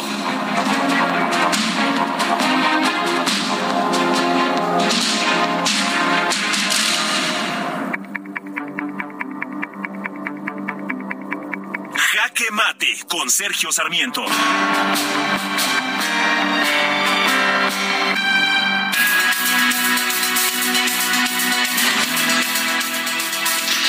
Hay sistema electoral perfecto en el mundo. En Estados Unidos, por ejemplo, gracias a la redistritación y gracias a toda una serie de medidas que se han venido tomando a lo largo de los años, es muy raro que la oposición triunfe en cualquier elección. Aproximadamente un, solamente un 10 o un 15% de las elecciones resultan en triunfos de la oposición. Nuestro sistema, si, si bien ha sido presentado como ejemplo en el mundo, esta semana, por ejemplo, le rindió un homenaje a nuestro sistema electoral, el Tribunal Electoral de Costa Rica. Es un sistema muy caro y que tiene demasiadas restricciones a la libertad de campaña y a la libertad de expresión. Pienso que hay mucho que podemos hacer para mejorar nuestro sistema electoral, pero hay que recordar las palabras de Hipócrates a los jóvenes médicos de su tiempo. Lo primero es no hacer daño. No debemos, no podemos aplicar una medicina que resulte peor que la enfermedad.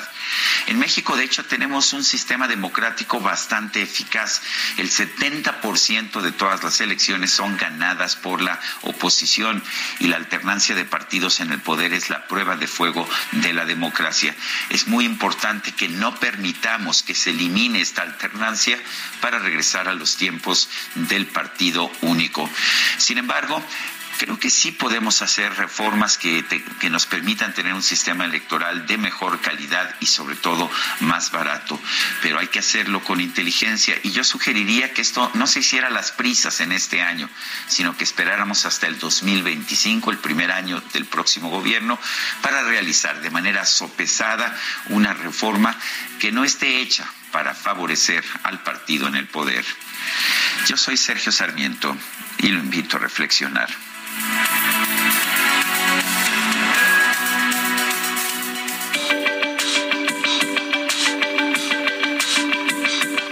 Para Sergio Sarmiento, tu opinión es importante. Escríbele a Twitter en arroba Sergio Sarmiento.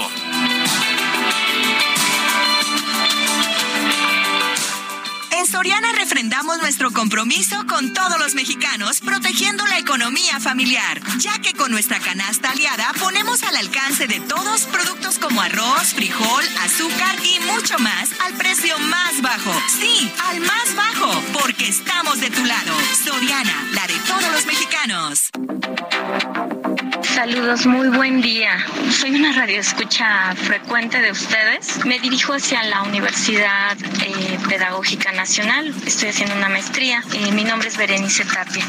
Vengo de la zona de Milpa Alta y eh, Xochimilco está imposible de pasar.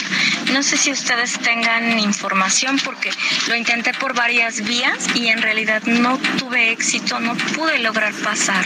Excelente equipo de trabajo el que ustedes tienen. Un abrazo y felicidades por este programa. Saludos, hasta pronto. Bye.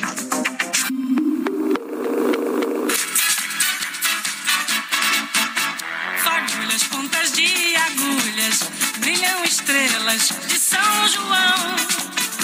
Babados, shots e chachados, segura as pontas, meu coração. Bombas na guerra, magia, ninguém matava,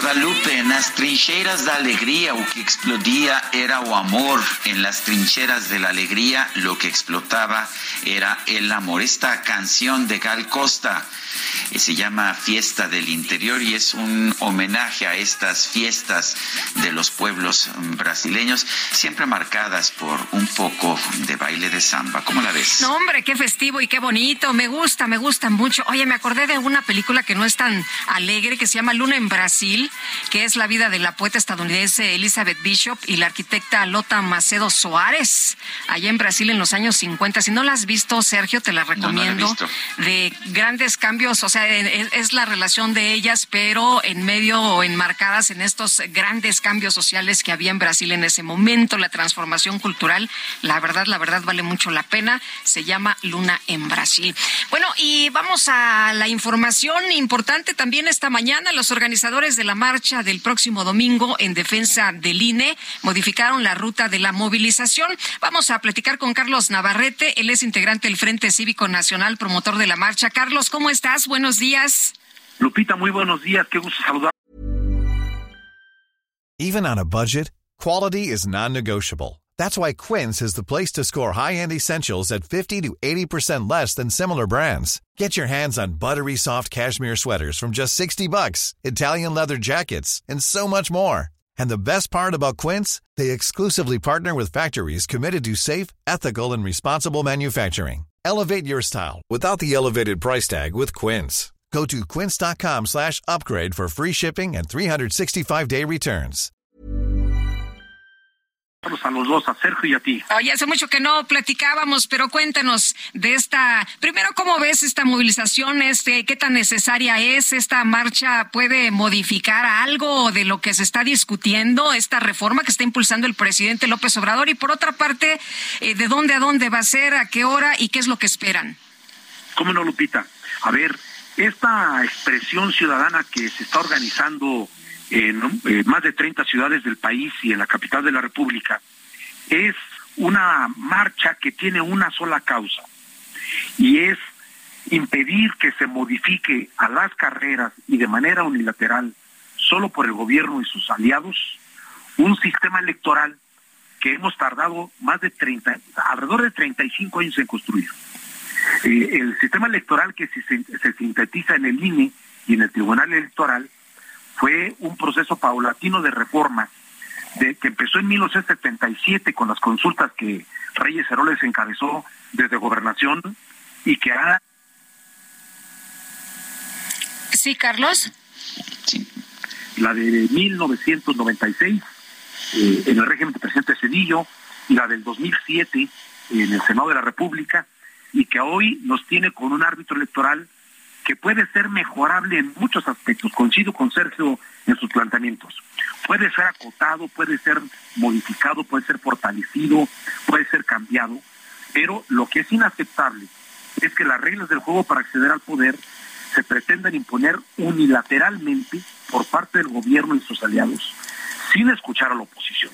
Eso es inadmisible, porque hay que reconocer y, recordar que estando en la oposición el presidente López Obrador, muchos acompañándolo también a él, a Arnoldo Martínez Verdugo, a Alberto Castillo, a Gilberto Rincón Gallardo, a muchos personajes de la izquierda, siempre exigimos que las reglas del juego fueran acordadas por el gobierno y sus oposiciones.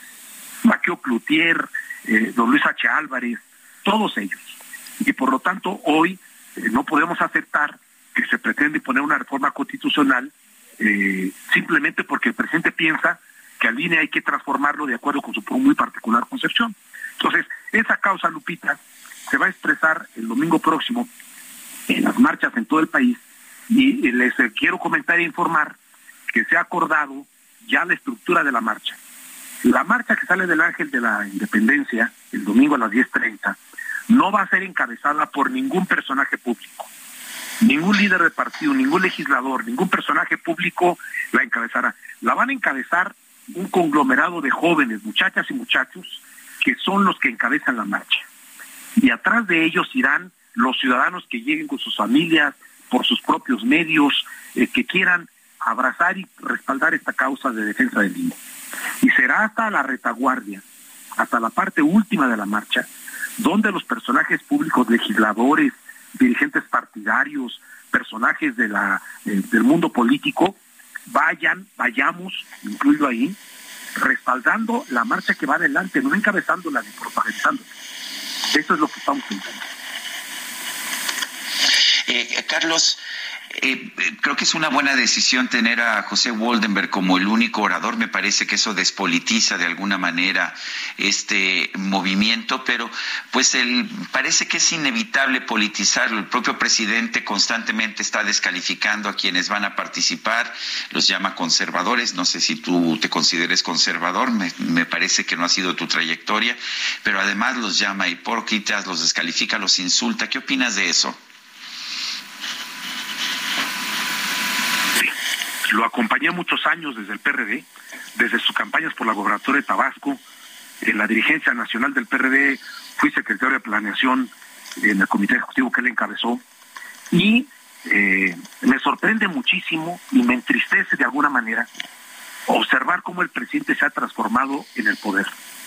Este no es el López Obrador que dirige el PRD. Este no es el López Obrador que encabezaba las manifestaciones para terminar con el régimen de partido de Estado donde el PRI era la Secretaría de Asuntos Electorales del presidente en turno. y, me, lastima que hoy veamos la repetición grotesca de ver al, presidente nacional de Morena acudiendo con sus mochilas, acuerdo con el presidente, a recibir instrucciones. Y que prácticamente el equipo operador en tierra no sean los activistas de Morena, que los servidores de la nación, que son servidores públicos y que corren en una nómina. Estamos regresando al viejo sistema de partido de Estado, lo cual es inaceptable. Ahora, eh, el presidente está en el cenit de su poder, pero el, el tema que él comprende muy bien es que el cenit es la punta de la subida y a partir de ahí empieza la bajada, empieza la resbaladilla en lo que le falta del sexenio. Y entonces está desesperado y recurre al insulto, a la descalificación, al chacoteo, a la provocación, con todos los recursos del gobierno abusivamente. ¿Quién iba a pensar que un hombre que surgió de la izquierda eh, iba a terminar abusando del poder como lo hace el presidente? Es increíble esto. Pero más allá de lo que él quiera o no quiera, yo creo que los ciudadanos tenemos el derecho, independientemente que hayamos estado en la política, en la empresa, en la academia, en, las actividades más diversas, de expresar nuestro punto de vista con libertad. Lo más faltaba que el presidente nos prohibiera criticar al poder, pues ese es el, poder de los ciudadanos, el que tenemos ese derecho y esa facultad de frenar los excesos del poder y de decirle al presidente lo que tenemos que decirle, como se lo dijimos a Salinas, como se lo dijimos a Fox, y a Calderón y a Peña Nieto. Eso es lo que hay que hacer y lo vamos a ejercer saliendo a las calles sin atender las provocaciones del presidente. Ahora, ¿no es contradictorio lo que plantea el presidente de este sistema electoral, bola de corruptos y bola de tramposos y, bueno, todo lo que les ha dicho de descalificaciones, cuando este sistema electoral, como está diseñado, lo llevó al poder, lo llevó a la presidencia de la República y antes a, la, eh, al gobierno de la Ciudad de México, ¿no? Tienes razón, Lupita, pero voy a darte dos datos. 1996 Andrés tenía apenas un par de meses de haber llegado a la presidencia nacional del PRD. Yo era diputado federal. Y estábamos discutiendo en la Cámara las reformas que el presidente Cedillo aceptó. La gran reforma del 96, la que le quitó al gobierno el control total de las elecciones, la que creó el tribunal, la que abrió los medios de comunicación a todos los partidos, el financiamiento, muchas cosas. Eh, los dictámenes que estábamos discutiendo en la Cámara de Diputados los platicábamos con el presidente nacional del PRD de su oficina, en en cuenta. Él fue coautor de lo que estábamos discutiendo en la Cámara. Pero más aún, en el 2007, después del plantón en reforma, después del encontronazo con el candidato del PAN, Felipe Calderón, yo me sentaba junto con Javier González, coordinador de los diputados, en la oficina de Andrés, la oficina que era de campaña o campaña, a revisar los dictámenes de la reforma electoral y la reforma constitucional que, acordamos en el Senado. Andrés es coautor de su puño y letra de muchas de las reformas que hicimos en el 96, en el 2007, y yo lo puedo atestiguar directamente, en donde el planteamiento principal era ensanchar la pluralidad del país y reconocerla. No me explico cómo ahora niega totalmente eso y quiere imponer una sola visión desde el gobierno. Nunca le aceptamos al gobierno que ellos impusieran las reglas del juego. Porque si el gobierno imponía las reglas, pues nombraba al árbitro. Y el árbitro decidía quién cometía penalti y quién no. Y quién, y si los goles de la oposición eran válidas o no. No. Eso lo, lo luchamos durante muchos años y lo logramos. Por eso es inaceptable para quienes acompañamos al presidente durante tantos años que ahora pretenda hacer un remedo o una caricatura o una copia de lo que juntos combatimos tantos años. Muy bien, pues eh, Carlos, como siempre, agradecemos mucho que puedas platicar con nosotros. La marcha está convocada para este domingo. ¿A qué hora? Es 30 de la mañana, Lupita, en el momento, eh, en, en el Ángel de la Independencia, y llegaremos hasta el Monumento de la Revolución. Y en más de 30 ciudades del país se están organizando actos de muy diverso tipo, que ojalá se eh, amplíen y que tengamos un gran mensaje desde las calles y luego pues iremos a la Cámara de Diputados, ¿no? El siguiente paso. Cuando se dictamine en comisiones la iniciativa, ahí estaremos en Salazar. Muy bien, Carlos, qué gusto saludarte esta mañana. Buenos días. Lupita, Sergio, un gran abrazo afectuoso para ustedes dos y para el auditorio. Gracias, Carlos. Son las 8 de la mañana con 45 minutos. El Químico Guerra, con Sergio Sarmiento y Lupita Juárez. Químico Guerra, ¿qué nos tienes esta mañana? Adelante. Hola, Sergio Lupita. Se inicia el quinto día de estas negociaciones en Sharm el Sheikh. Eh, se evidencia lo que comenté con ustedes ya el, el lunes pasado, de que esta meta de los 1.5 grados es técnicamente inviable, o sea, ya se hicieron todos los cálculos, como lo reporté con ustedes, pero hay luces al final del túnel, Sergio Lupita, y fíjense, estas luces vienen no de las negociaciones que estén haciendo los gobiernos, sino de las iniciativas que están haciendo ciudadanos y empresas en todo el mundo que han reconocido que esta eh, cuestión de la descarbonización eh, de nuestra economía tiene buen sentido económico, como dijo ese gran empresario Stefan Schmidt-Heine, eh, los negocios que no sean sustentables no van a ser negocio, no tiene que ver con las maripositas y los pajaritos únicamente, son importantes, desde luego, pero tiene que ver con la rentabilidad de las economías y el descarbonizar, el aumentar la eficiencia energética, el revisar todo lo que son los desperdicios y eliminarlos, va en bien de una mejor economía. Así que lo que va a sacar adelante, y ahorita les voy a dar un ejemplo concretito de México, que México pues no ha quedado muy bien parado desde el punto de vista de su gobierno, ¿no? Frente a estas negociaciones. No fue ni siquiera la secretaria, va a ir canciller hasta el viernes, o sea, eh, es una muy poca estatura de, de México como de otros países, ¿no? Pero aquí en México están haciendo cosas extraordinarias precisamente, por ejemplo, por las empresas. Ahorita estoy camino a Lerma, en donde voy a visitar una planta farmacéutica, la de Bayer, que está precisamente ahí en el Paseo Toyocan, que está recibiendo energía, ¿saben de dónde se Lupita?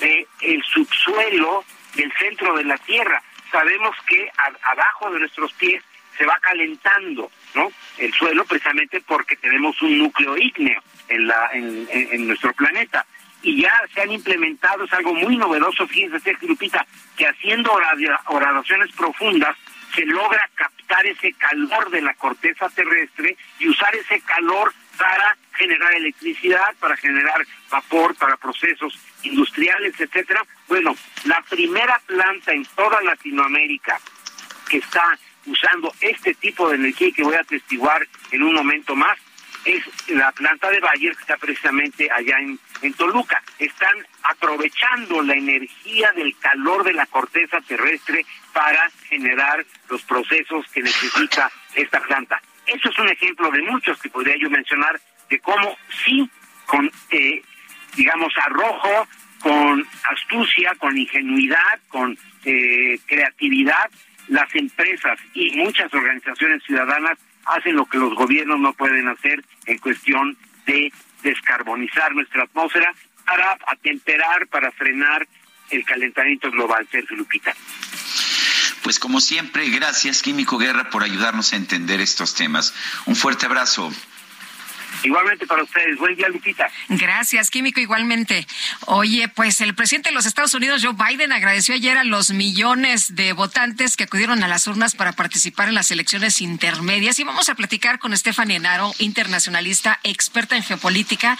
Y Stephanie, qué gusto saludarte esta mañana, pero especialmente pues para conocer tu análisis de lo que ocurrió el día de ayer. Pues eh, eh, eh, Trump y sus seguidores y sus simpatizantes y quienes apoyaba se quedaron también con las ganas de ver que lo arrasaban y que se lo llevaban todo. Cuéntanos. Antes que nada, muy buenos días. Buenos días. Hola. Em, creo que es muy importante ver lo que pasó ayer, porque no hubo una marea roja tal y como Donald Trump lo estaba anunciando. Pero tampoco los demócratas se defendieron también. Entonces podemos decir que fue un ni Trump ni Biden porque aunque los nombres no hayan estado en las boletas, pues era un referéndum a ambos. Y el hecho de que hayan quedado tan parejitos nos habla de que hay una crisis de liderazgo en Estados Unidos y esto es un diagnóstico claro rumbo a las elecciones del 2024. Ahora, los republicanos están teniendo una ligera mayoría en la Cámara de Representantes, pero lo que aún está muy parejo y todavía está en el aire es el Senado.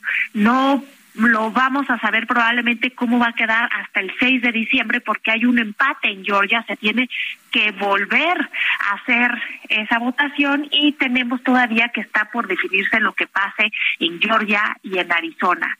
Ahora, también tenemos que ver que esta polarización con la que llega Estados Unidos a esta elección va más allá de republicanos contra demócratas, también tiene aspectos de género porque los datos arrojan que más mujeres votan por los demócratas, mientras que más hombres votan por los republicanos.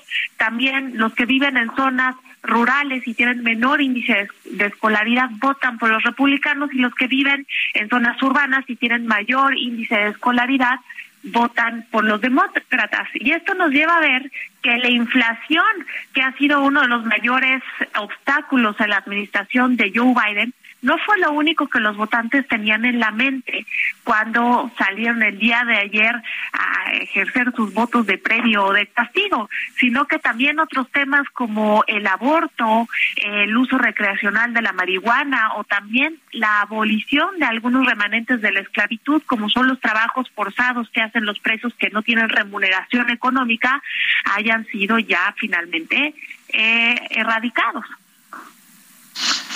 Eh, Stephanie, vimos el surgimiento de, sobre todo de un gobernador, vimos los triunfos de Greg Abbott en Texas y de Ron DeSantis en Florida, pero sobre todo el triunfo de Ron DeSantis fue contundente. ¿Lo coloca esto como posible candidato presidencial para el 2024? Sí es una posibilidad, de hecho, él no ha escondido sus intenciones, lo ha dicho, y tal es así que el mismo Donald Trump, que se siente dueño del Partido Republicano, le mandó un mensaje y le dijo que ni se le ocurra contender por la presidencia porque él sabe muchas cosas de él que a mucha gente no le va a gustar. Entonces, por supuesto que sí se coloca eh, como un contendiente, pero va a estar muy difícil que Donald Trump deje pasar esta oportunidad porque de alguna manera él nunca se fue después de haber perdido la elección y aunque él ya está en el poder, pues el trompismo sigue y esto vemos desde cómo está conformada la Suprema Corte de Justicia hasta las nuevas gubernaturas, por ejemplo, que han llegado como la nueva gobernadora de Arkansas que solía ser su vocera. Stephanie, ¿cómo ves eh, eh, las cosas para el próximo 15 de noviembre? ¿El anuncio de Trump eh, será el de que se lanza o cómo ves tú el panorama? Bueno, de hecho, esta semana, un día antes de las elecciones, él quería adelantarse y decir que iba a ser candidato, quería aprovecharse de la supuesta marea roja que iba a haber, quería usarla como trampolín, y obviamente le dijeron que mejor se esperara y que después de los resultados hablara. Creo que evidentemente va a usar el resultado de las elecciones, sobre todo en la Cámara de Representantes, para, para posicionarse, para decir, ya ven, Biden no les está resolviendo bien las cosas y además, si yo fuera presidente, pues no estaría lo que está pasando en este momento eh, en Ucrania, porque siempre ha dicho que él tiene una relación muy buena con Putin y que las cosas serían diferentes. Entonces, claramente lo va a usar como trampolín y también eh, un común denominador de esto que está pasando con lo que está pasando en el mundo es que se están enfrentando dos visiones de democracia. Hay los republicanos que piensan que hay que acabar con el resultado de una elección fraudulenta y los demócratas que piensan que hay que detener a los republicanos porque tienen tendencias de autócratas. Entonces, claramente nos vamos de lo micro a lo macro, está pasando lo mismo. Pues Stephanie, como siempre, gracias por platicar con nosotros. Muy buenos días. A ustedes, Sergio Lupita, que tengan excelente día. Son las 8.54, vamos a una pausa y regresamos.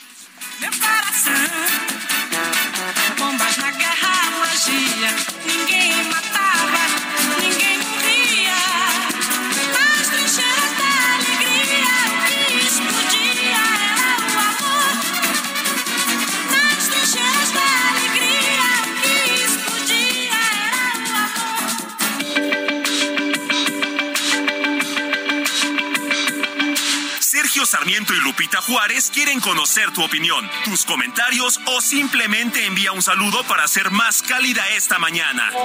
Envía tus mensajes al WhatsApp 55 20 10 96 47.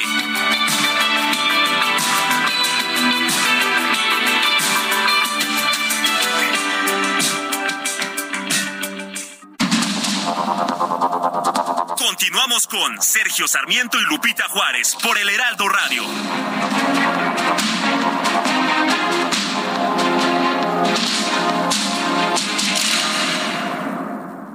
Soriana refrendamos nuestro compromiso con todos los mexicanos, protegiendo la economía familiar, ya que con nuestra canasta aliada ponemos al alcance de todos productos como arroz, frijol, azúcar y mucho más al precio más bajo. Sí, al más bajo, porque estamos de tu lado.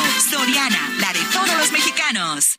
Brasil brasileiro, meu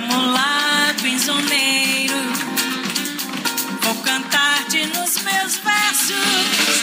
O Brasil, samba que dá bamboleio, que faz gingar Brasil do meu amor, terra de nosso Senhor. Brasil, pra mim, pra mim, pra mí. Oye, mi querido Sergio, yo que ya estaba lista para cantar La chica de Ipanema. Sí, pero ya estaba yo entonando Olha que coisa mais linda, imagina de graça, la menina que viene que pasa, non dulce, balanzo, camino do mar. Ah, ¿verdad? A ver, a, ver si convences a producción que sí nos dé la garota Ahí va. Ipanema. Ahí va, en este momento.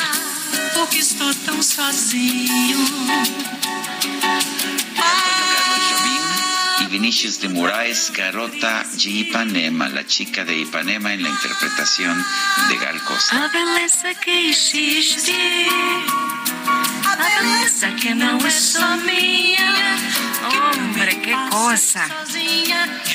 Me parece maravillosa. Es, es casi un himno, ¿eh? Brasileño sí, esta canción. No. A ver, cántate un cachito.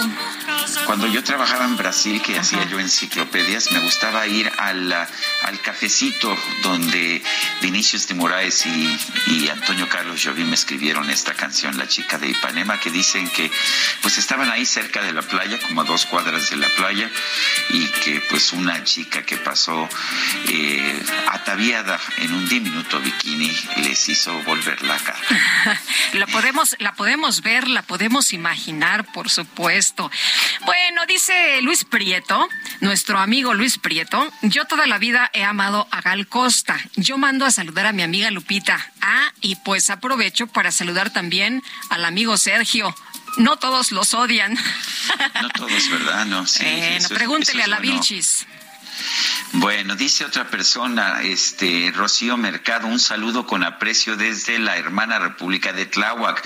Saludo a todos nuestros amigos allá en la hermana República de Tláhuac. Y bravo por Gabriel Boric por estar en contra de las elecciones fraudulentas de Nicaragua. Saludos, Francisco, 1955, postdata. Y López, ¿qué dirá? No, pues no ha dicho nada, se ha quedado bien calladito a pesar de que le han pedido una y otra vez que fije una posición señalando que México no está de acuerdo con estas prácticas autoritarias, pero bueno, pues no ha dicho nada. Son las nueve de la mañana con tres minutos. Vamos a un resumen de la información. Desde Palacio Nacional, el subsecretario de Seguridad Pública, Ricardo Mejía, exhibió a la juez de Guanajuato, Carla Macías, por poner en riesgo la seguridad al otorgar una suspensión en contra del decreto que transfiere el control de la Guardia Nacional al Ejército. sí lo, lo queremos hacer del dominio público porque este tipo de resoluciones afectan la seguridad pública. Y además esta jueza se está excediendo en sus facultades.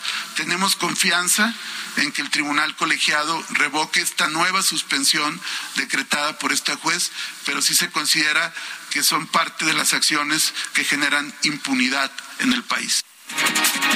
Bueno, y por otro lado, el subsecretario Ricardo Mejía confirmó la detención de Edmundo Ángel N., presunto feminicida de la joven Yasmín Adriana Zárate, cantante del grupo musical Titanes.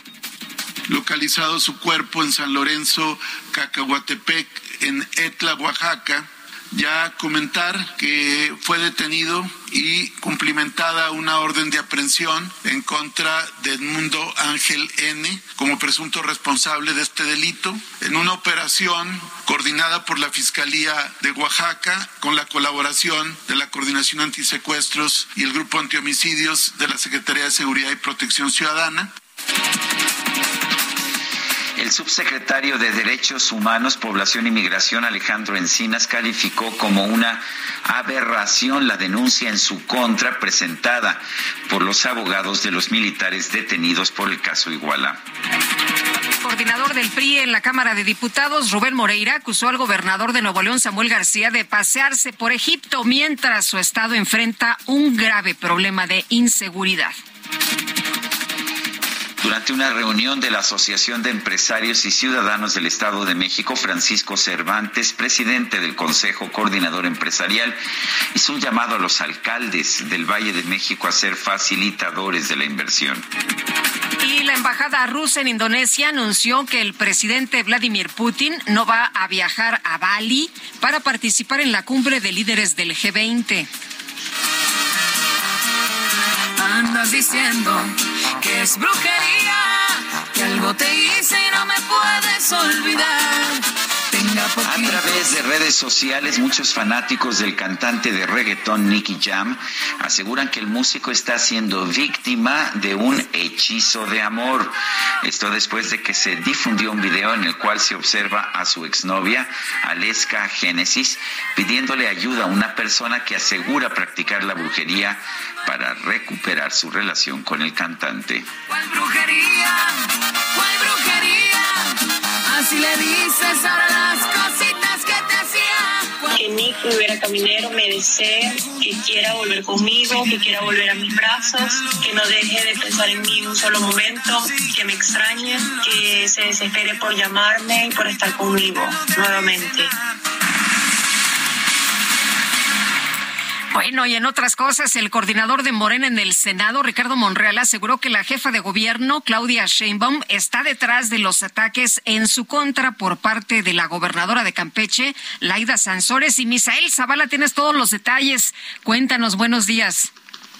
Muy buenos días, Lupita. Buenos días al auditorio. Efectivamente, pues el senador Ricardo Monreal ofreció una larga conferencia de prensa, cerca de una hora, para hablar pues este asunto eh, de los ataques en su contra, incluso acusó directamente a la jefa de gobierno de la Ciudad de México, Claudia Sheinbaum, y también a la gobernadora de Campeche, Laida Sansores, de operar una estrategia para defenestrarlo y eliminarlo a la mala de la contienda interna morenista rumbo a la candidatura presidencial del 2024.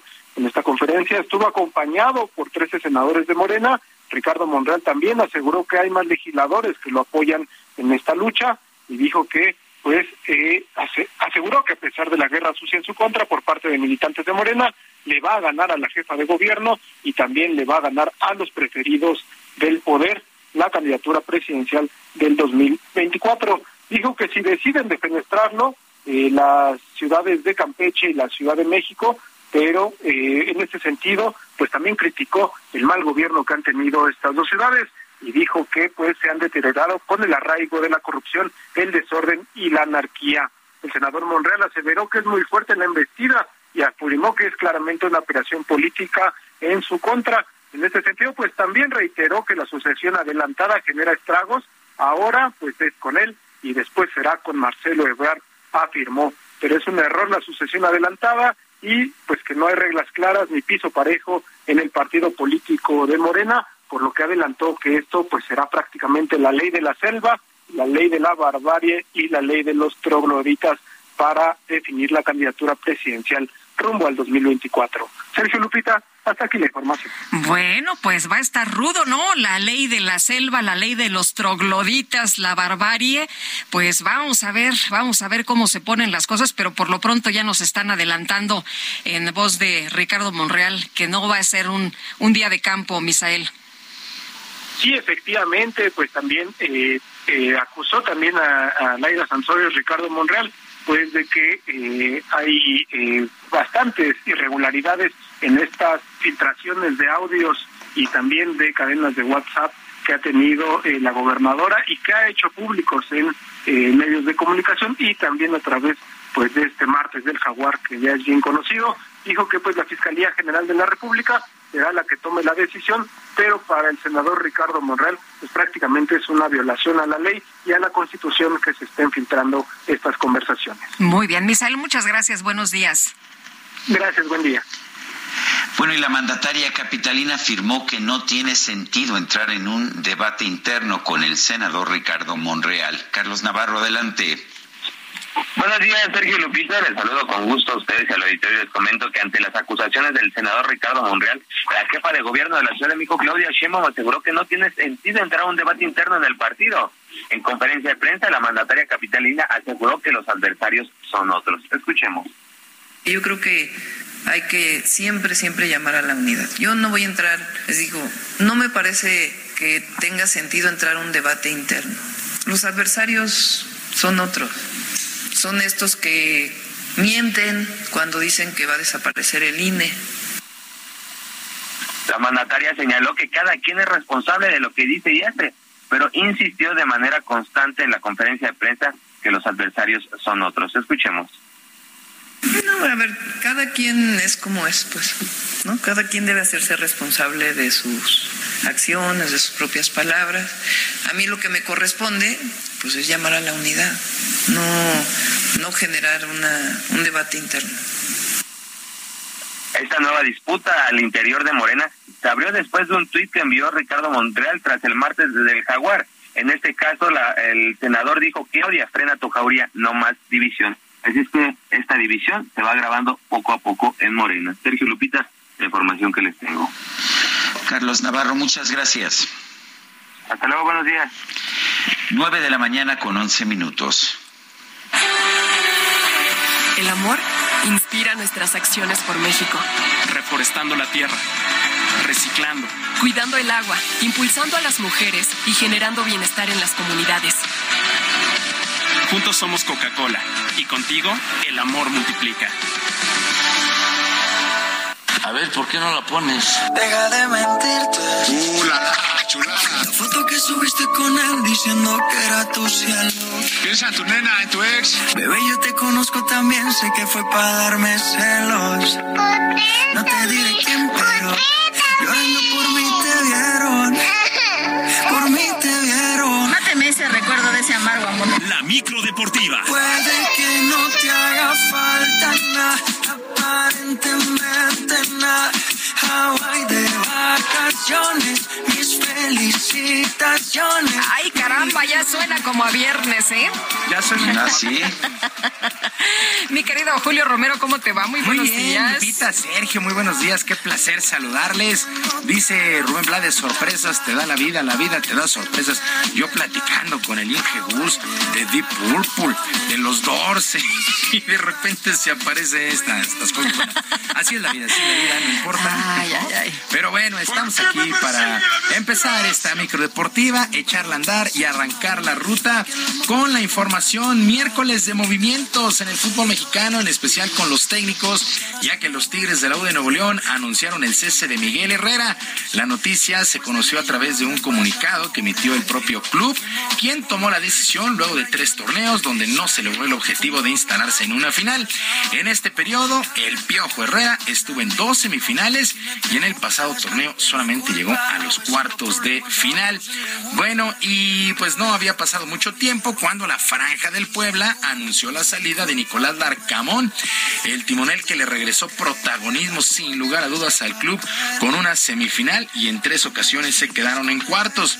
El argentino estuvo al frente, 80 juegos, 27 victorias, 32 empates y 21 derrotas, resultados que la directiva agradeció con un video que publicaron en sus redes sociales.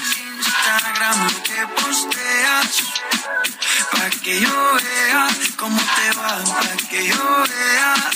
Puede que no te haga falta nada. Logramos juntos llegar a los primeros planos y fortalecimos nuestra identidad. Enfrentamos diversas batallas en distintos lugares y sin importar el tamaño del desafío, siempre luchamos hasta el final.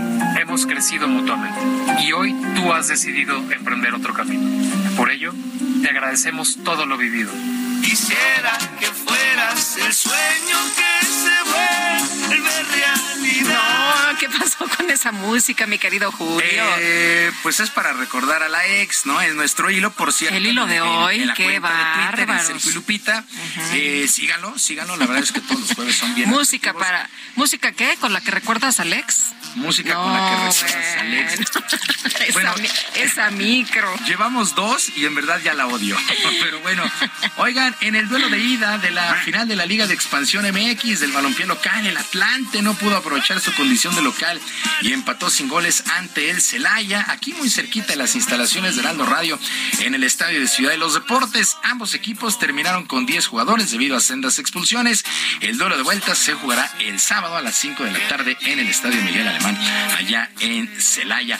Mientras tanto, la selección mexicana de fútbol derrotó 4 por 0 a su similar de eh, Irak partido que se disputó en Girona, allá en España, en la provincia española. Bueno, la verdad es que ha sido un juego, pues, eh, eh, interesante, una, cascarita, una cascarita, pues, eh, de nivel. Bien, bien, ajá, una cascarita de, nivel. Bueno, anotaciones, Alexis Vega, Rogelio Funes Mori, Jesús Gallardo y Uriel Antuna de penalti. Bueno, el duelo se disputó en el Estadio Municipal de Montivilli, allá en Girona. Ya Gerardo Martino, técnico del tricolor, fue contundente al asegurar que este duelo se tomó como un buen entrenamiento.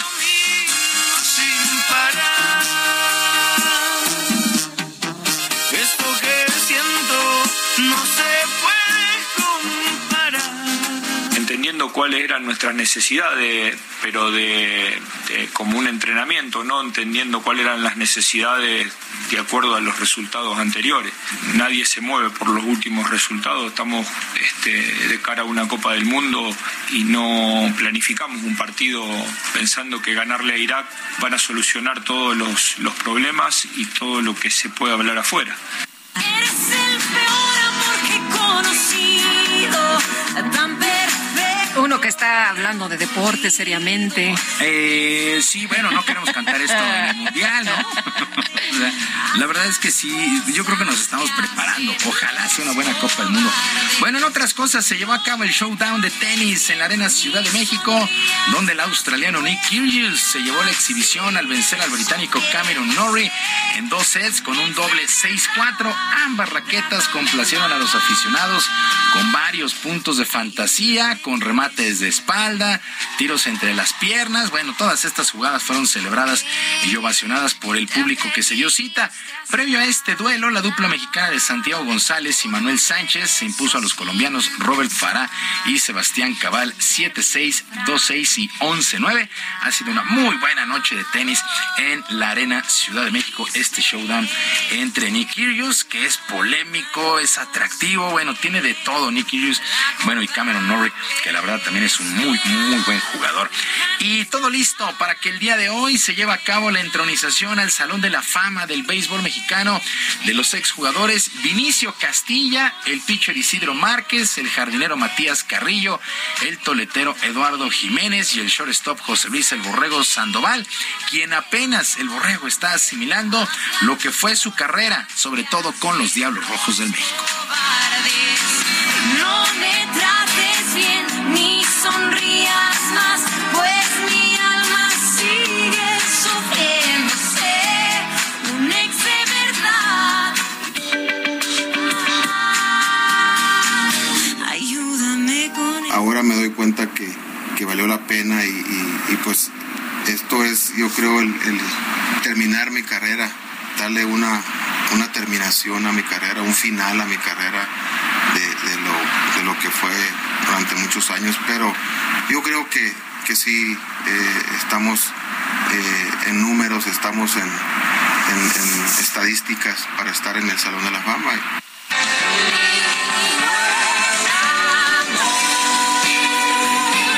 José Luis El Borrego Sandoval, un verdadero ídolo, no solamente de los Diablos, sino del béisbol mexicano, el máximo jonronero para un shortstop.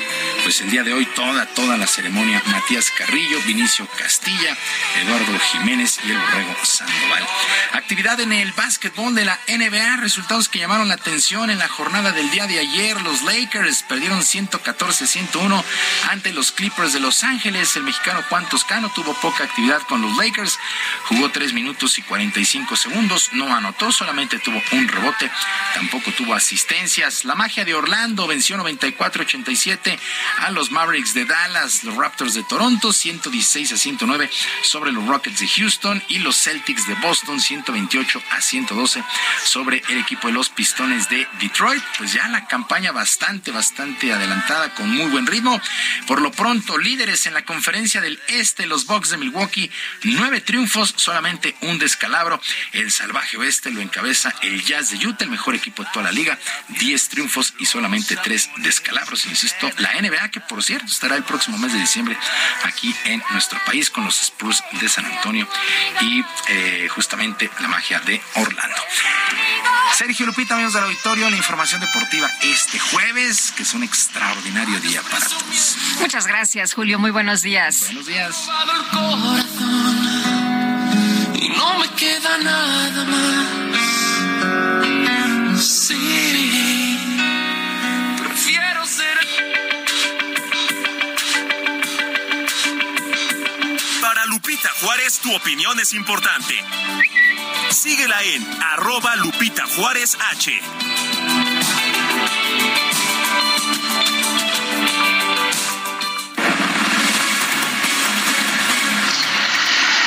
vamos con Mónica Reyes, nos tiene información. Adelante, Mónica. Muy buenos días, Lupita, Sergio, amigos. Escuchen bien. Hoy les voy a platicar de una gran oportunidad que no pueden dejar pasar. Es la oportunidad de comprarte eso que has querido todo el año con precios irresistibles, porque hoy a medianoche comienza el fin irresistible de Sam's Club, con productos únicos, promociones exclusivas y precios realmente irresistibles. Además, encuentras la mejor tecnología y puedes pedir muy fácil desde donde quieras y recibir tus compras en menos de 24 horas con envíos gratis. O si vas al club, hasta te puedes ahorrar las filas con Scan and Go. Y con tu membresía Plus, obtienes el 2% de recompensa en tus compras e instalación gratis en pantallas, refrigeradores, lavadoras y más. Prepara tu membresía para convertir lo especial en irresistible en Sam's Club. Recuerda, el fin irresistible de Sam's Club comienza hoy a medianoche en clubsams.com.mx y en la app. Regresamos con ustedes, Sergio Lupita, buen día. Buen día, Mónica, gracias. Y Alicia Bárcena, exsecretaria ejecutiva de la Comisión Económica para América Latina y el Caribe, notificó al presidente su decisión de retirar su candidatura a la dirección del Banco Interamericano de Desarrollo. Y vamos con Noemí Gutiérrez, que tiene todos los detalles. Adelante, Noemí.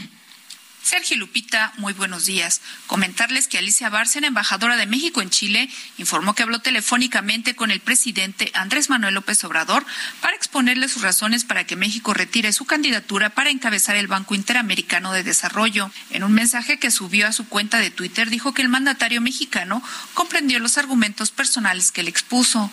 La embajadora agradeció el apoyo que recibió de los secretarios de Relaciones Exteriores Marcelo Ebrard y de Hacienda y Crédito Público Rogelio Ramírez de la O para promover la candidatura. La presidencia de la República no informado de la llamada entre López Obrador y Bárcena. Textual Bárcena escribió me he comunicado con el presidente López Obrador, quien ha acogido con afecto y comprensión mis razones personales por las cuales le he solicitado retirar mi candidatura a dirigir el BID. Agradezco el apoyo de Rogelio Ramírez de la OI de Marcelo Ebrard y sus equipos en este proceso. Por último, les comento que de acuerdo a versiones periodísticas, México postularía a Gerardo Esquivel, subgobernador del Banco de México, para dirigir el Banco Interamericano de Desarrollo. Sergio Lupita, hasta aquí mi reporte. Muy bien, Noemí, muchas gracias. Muy buenos días. Y Lupita, yo sé que a ti no te gusta hacer ejercicio, pero seguramente te gusta tener la posibilidad de hacerlo. Fíjate que el talibán ha dado a conocer, el talibán allá en Afganistán, el gobierno de Afganistán, ha dado a conocer una prohibición. Eh, la prohibición es que las mujeres ya no podrán hacer uso de los gimnasios. Eh, no, ya no podrán hacer uso de los gimnasios, tampoco podrán acudir a los parques eh, porque esto no permite la segregación de sexos y bueno, pues son algunas de las medidas que se están tomando allá en Afganistán. Pues me parece la intolerancia más terrible que puede haber, mi querido Sergio, y no me sorprende en este régimen en el que pueden eh, tratar de matar a una niña por el simple hecho de querer ir a la escuela y ahora esto, pues me parece terrible. Vamos a una pausa.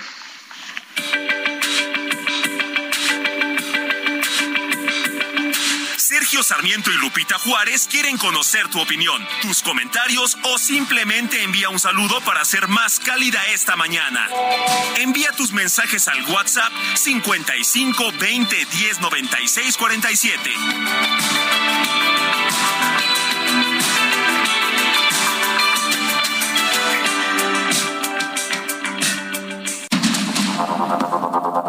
Continuamos con Sergio Sarmiento y Lupita Juárez por el Heraldo Radio.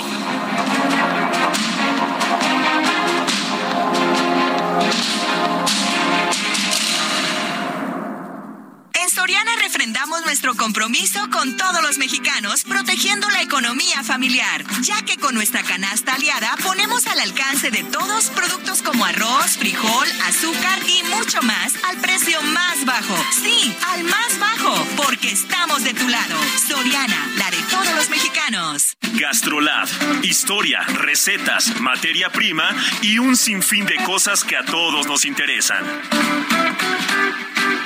Thank you.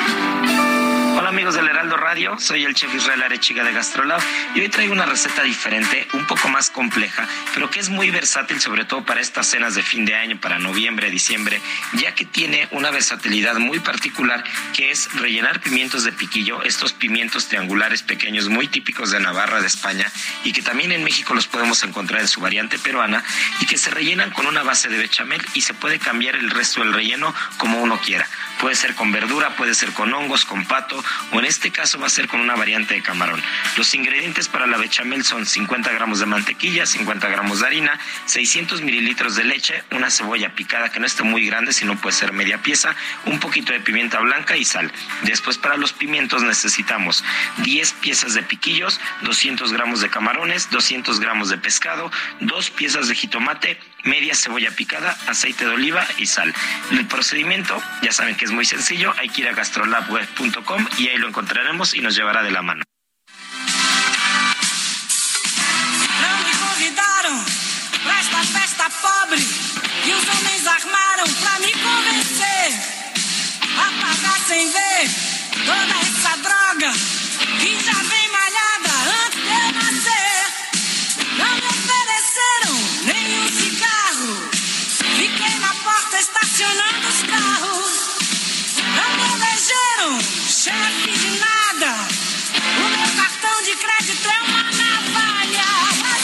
La voz de Gal Costa, esto ya es su periodo posterior, ya no es la bossa nova suavecita. Esta canción se llama Brasil y es una canción de protesta. No me convidaron, no me invitaron, dice, para esta fiesta pobre que los hombres armaron para convencerme. Y dice, no me ofrecieron ni siquiera un cigarrillo, me quedé en la puerta estacionando los autos, no me eligieron jefe de nada, mi tarjeta de crédito es una navaja. Eso es lo que canta Gal Costa en esta canción que se llama Brasil. Gal Costa falleció ayer, hoy la estamos recordando aquí en el Heraldo Radio. Y nos vamos, nos vamos con información de Toño Bautista, coeditor de Estados en el Heraldo de México. Adelante, Toño. Sergio Lupita, buenos días. María del Carmen Vázquez fue asesinada a balazos el domingo pasado, el 6 de noviembre para ser exactos, a las puertas de su casa en Abasolo, Guanajuato. Ella buscaba a su hijo Oscar Zúñiga Vázquez, quien desapareció en junio. Su muerte fue la segunda de una madre buscadora en poco más de un mes y la quinta en lo que va de 2022, que con estos crímenes se ha convertido en un año de luto para los colectivos de búsqueda de desaparecidos, pues no se tenía registro de tantos asesinatos de activistas en pocos meses, lo que pone en alerta a estas organizaciones. Mirna Medina, fundadora de la Red Creadora de Libertad en Sinaloa, coincide en que esta situación no tiene precedente y provoca incertidumbre entre los grupos de búsqueda. Escuchemos a Mirna Medina. Pues no hemos tenido tantos asesinatos, han muerto, pero de muerte natural, pero ya privadas de la vida de esa manera, pues no, no las hemos tenido. La verdad es algo que, que nos mortifica, que nos pone en, alerta, porque se supone que estamos trabajando, siempre hemos dicho, ustedes lo saben, eh, no buscamos culpables, eh, solamente queremos encontrar nuestros tesoros, no tienen por qué hacer eso con las personas, con nosotros. Primero, a la fecha, cinco buscadoras han sido víctimas de asesinato. Solo en uno de los casos las autoridades aseguraron que el crimen no tenía relación con la búsqueda de una persona. Los colectivos demandan que las autoridades apliquen los protocolos necesarios para garantizar la seguridad de quienes solo quieren hallar a sus tesoros, así como de aquellos que colaboran en esta actividad. Escuchemos a Mirna Medina. También es tiempo de exigir que las autoridades de verdad hagan valer los supuestos protocolos, los mecanismos de protección a periodistas y a defensoras de derechos humanos, porque no nada más fueron defensoras, no nada más fueron buscadoras, también hemos tenido el deceso de, de periodistas que nos han acompañado en este largo camino en estas búsquedas. La Orduña fue la primera víctima de Peña. Ella fue asesinada en enero en Temisco, Morelos, en un bar de su propiedad. Tenía una década buscando a su hija Ana Karen. Prenda Jazmín Beltrán buscaba a su hermano como parte del colectivo Guerreras Buscadoras de Cajeme, Sonora, quien desapareció en 2018. Fue asesinada en julio pasado. La Fiscalía de Sonora descartó que el crimen tuviera relación con la cantidad de buscadora. El último día de agosto, Rosario Lilian Rodríguez Barraza, una de las líderes rastreadoras de Sinaloa, fue localizada sin vida y con huellas de tortura. Ella pertenecía al colectivo Corazones sin Justicia y buscaba a su hijo Fernando Ramírez Rodríguez, desaparecido en 2019. El pasado 4 de octubre, Blanca Esmeralda Gallardo, quien buscaba a su hija de Xavier Alvarado Gallardo desde 2021, fue asesinada a tiros en la ciudad de Puebla. En el caso de las rastreadoras de que mantienen un protocolo de seguridad para protegerse en caso de alguna situación de riesgo. Así lo explica Mirna Medina. Igual tenemos una red para cuidarnos, tenemos una, mandamos la ubicación a las personas que se quedan. Cuando sentimos que no, no va bien algo, nos retiramos del lugar porque pues es importante cuidarnos. Pero afortunadamente hasta ahorita no, no hemos tenido aquí, en los mochis, en el fuerte, no hemos tenido amenazas. La última amenaza que tuvimos fue en diciembre del año pasado. Así va este año negro para las madres buscadoras, quienes no solo sufren por no hallar a sus hijos, sino ahora también por los crímenes contra sus compañeras. Pues qué, qué terrible, qué triste. Gracias, Toño. Muy buenos días. Muy buenos días. Del 26 de noviembre al 4 de diciembre se va a llevar a cabo la 36 Feria Internacional del Libro de Guadalajara. Tenemos en la línea telefónica a Marisol Schulz, ella es directora general de esta Feria Internacional del Libro de Guadalajara, sin duda la feria del libro más importante de nuestro país y hay quien la señala como la segunda más importante del mundo. Marisol Schulz, gracias por tomar nuestra llamada. Eh, ¿Qué vamos a ver ahora? ¿Qué, qué, qué presencias va a haber en esta Feria Internacional del Libro de Guadalajara? Sí, buenos días, gracias, gracias a ustedes y encantada de, conversar. Eh, pues efectivamente ya estamos a, punto de la feria el día 26 de noviembre y en primer lugar tengo que comentar que tenemos como invitado de honor a un emirato árabe, el, emirato de Sharjah, o Sharjah, como se diría a lo mejor en, en castellano, eh, que es eh, uno de los siete emiratos árabes junto con toda la cultura árabe. Eso pues es algo completamente novedoso para la feria. Vienen con sus escritores, con editores, con, nueve noches de espectáculos musicales, con obras de teatro, con exposiciones de artes visuales, un gran festival cultural alrededor de la cultura árabe, también un festival gastronómico. Lo que ocurre pues cada año con un pabellón que es el principal de nuestra feria. Eso como pues punto de arranque, Sergio, pero también tenemos pues grandes premios, grandes homenajes, festivales literarios que, como bien sabes, pues son eh, de, repente inabarcables porque son más de tres mil actividades, pero podría mencionar que entre los destacados son el que se le da a Mircea Cartarescu, un escritor rumano, que es el que tiene el premio Phil de Literatura en Lenguas Romances, un escritor de línea internacional de gran prestigio internacional.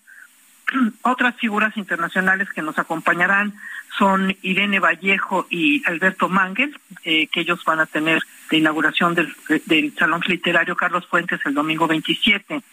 Eh, tenemos muchos escritores, tenemos gente como Pérez Reverte, como Leonardo Padura, en, el área de Latinoamérica Viva también estará Laura Restrepo, está Luisa Valenzuela, Sergio eh, Ramírez, Gioconda Belli. En fin, son tantas las actividades en, el área del Salón de la Poesía. Tenemos a el poeta Adonis y algunos homenajes que organizamos nosotros también. Este año el homenaje a la de caricatura a la Catrina se lo lleva el monero Trino Camacho.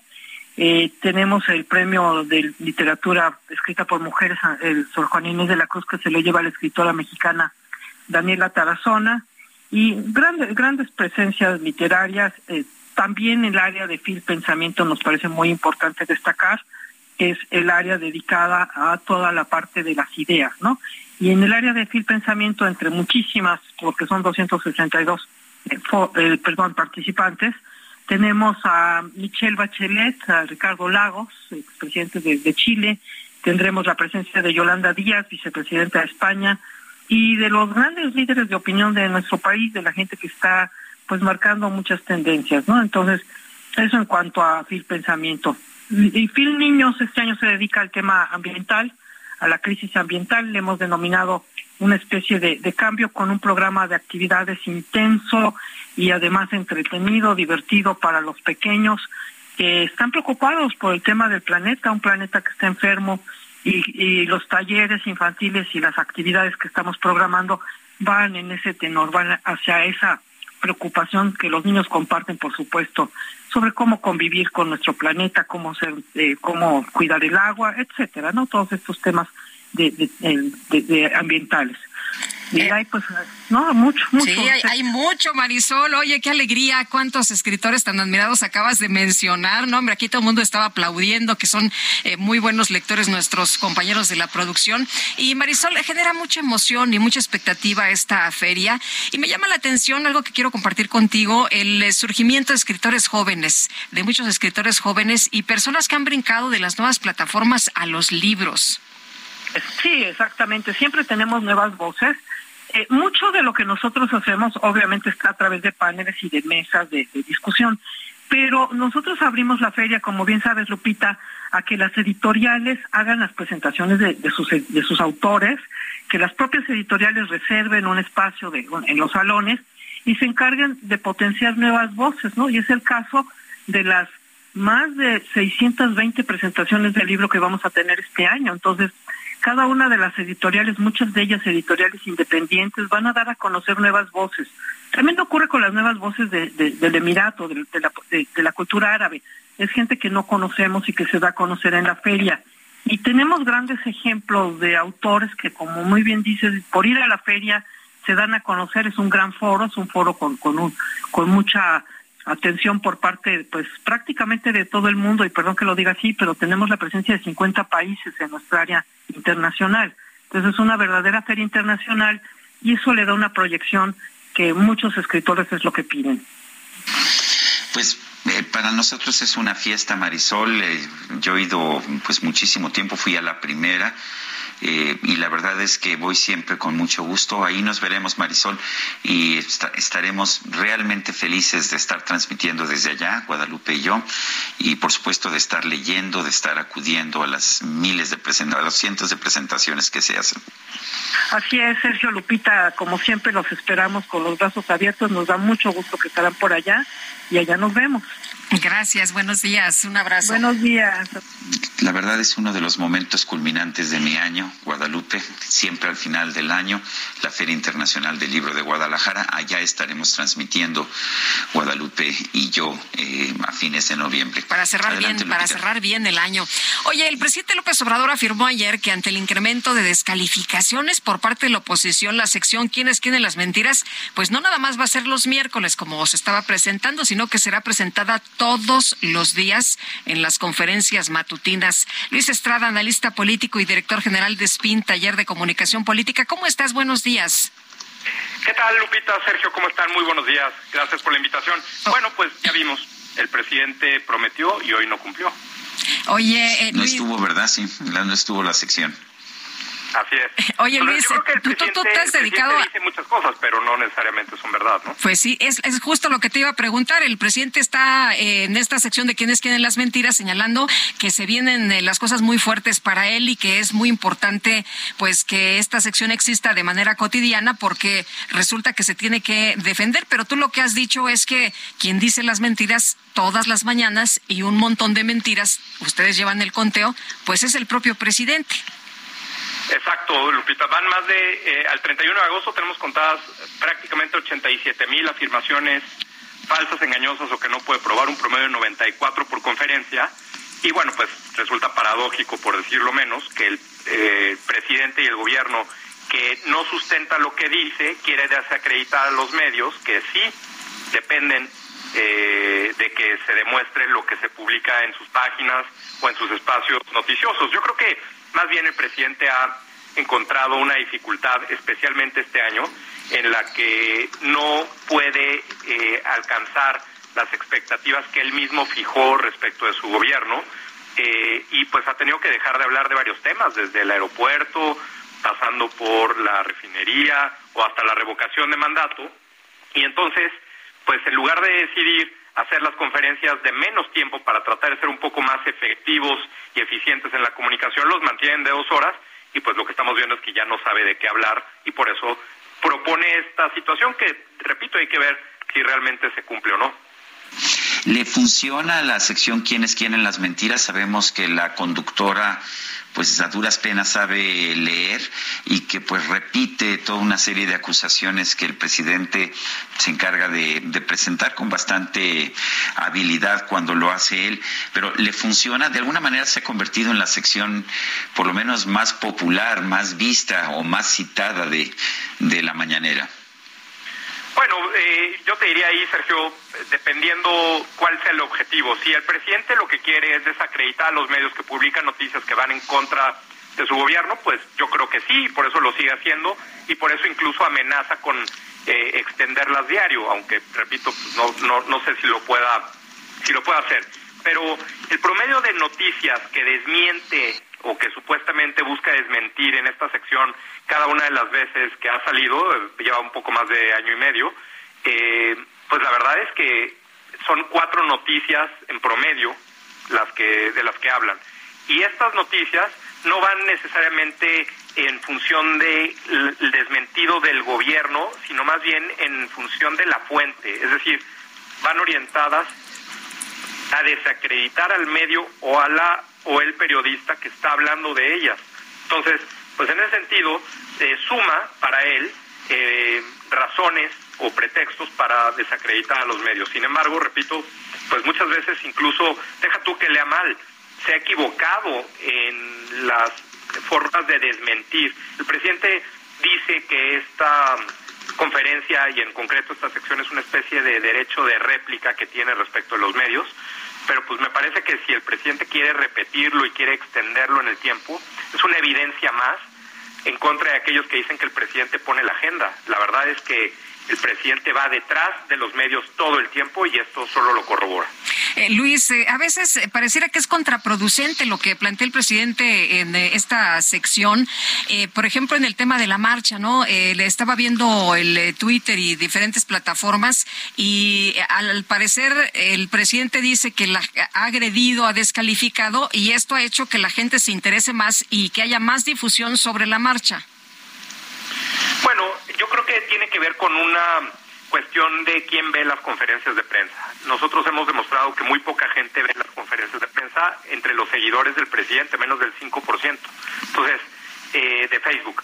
Lo que lo que eh, ha, quedado claro es que como nunca han enseñado ratings, share ni ninguna otra medición eh, y no hay un medio eh, claramente oficial que pase las conferencias que, que sea con rating y que demuestren que lo están viendo, pues me parece más bien que el, los seguidores del presidente no prestan atención a, a, la conferencia. Además, pues ya sabemos la hora más complicada del día, eh, eh, no van a utilizar los datos de Internet para ver un programa aburrido de política repetitivo horas al día.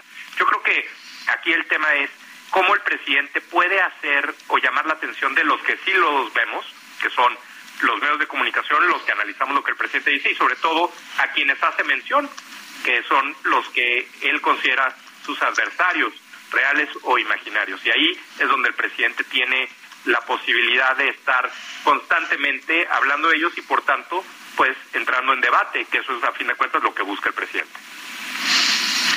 Bueno, pues yo quiero agradecerte, Luis Estrada, esta conversación y veremos, pues, si empieza, no sé, la semana que viene a transmitirse todos los días el quién es quién en las mentiras.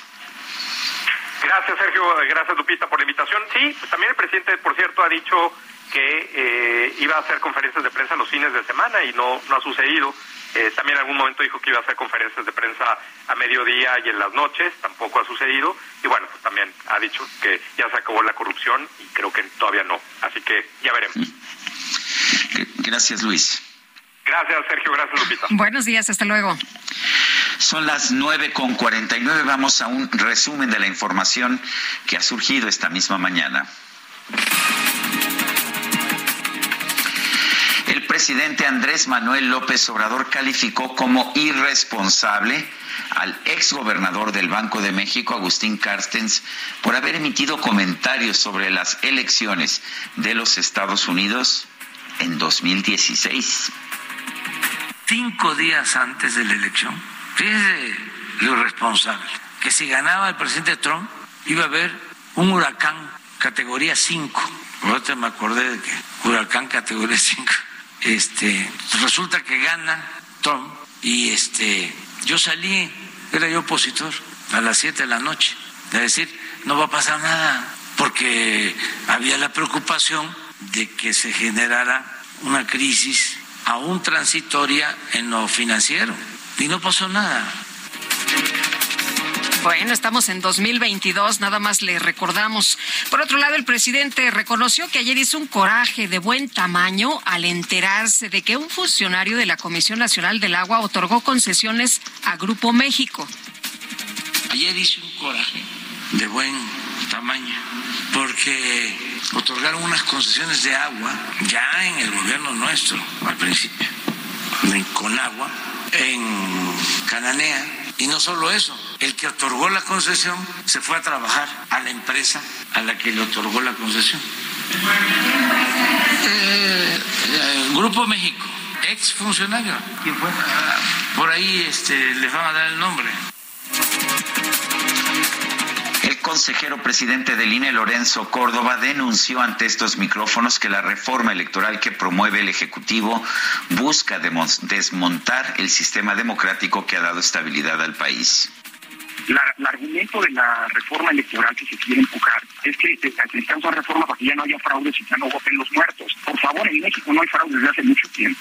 Y los muertos no votan desde que el INE controla el padrón electoral, que ahora, por cierto, se le quiere quitar al INE y seguramente llevarlo al gobierno. En fin, es, es, demagogia lo que estamos viendo y es muy lamentable porque el propósito que está detrás de todo esto es el desmontar un sistema electoral que nos ha dado estabilidad y gobernabilidad democrática. ¿Por qué? Porque se quiere tener el control sobre dicho sistema. No, se, gusta que el sistema sea autónomo, que sea independiente y que las autoridades electorales no se subordinen a los intereses del poder. Un grupo de manifestantes de la alcaldía Gustavo Abadero brincó las vallas que rodean el Palacio Nacional para exigir que las autoridades federales atiendan sus quejas por diversas irregularidades como el cobro excesivo del predial. El Organismo Internacional de Energía Atómica reconoció que no hay progresos en las negociaciones con Irán sobre el material nuclear no declarado ubicado en tres instalaciones de ese país. Y el presidente de El Salvador, Nayib Bukele, denunció que los organismos internacionales como la Corte Interamericana de Derechos Humanos tratan de bloquear el trabajo de su gobierno en contra de las pandillas. Me gusta estar contigo así cerca de ti,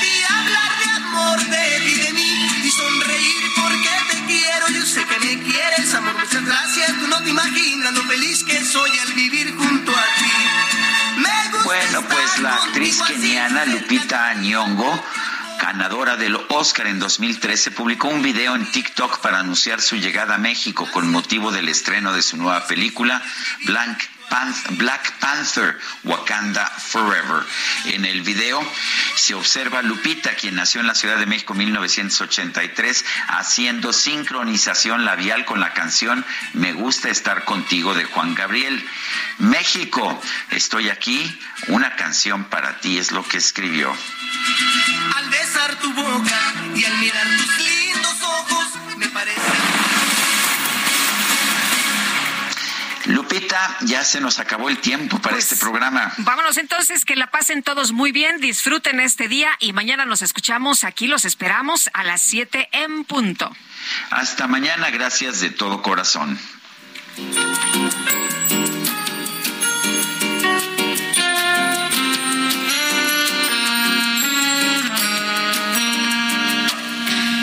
Que coisa mais linda, mais cheia de graça.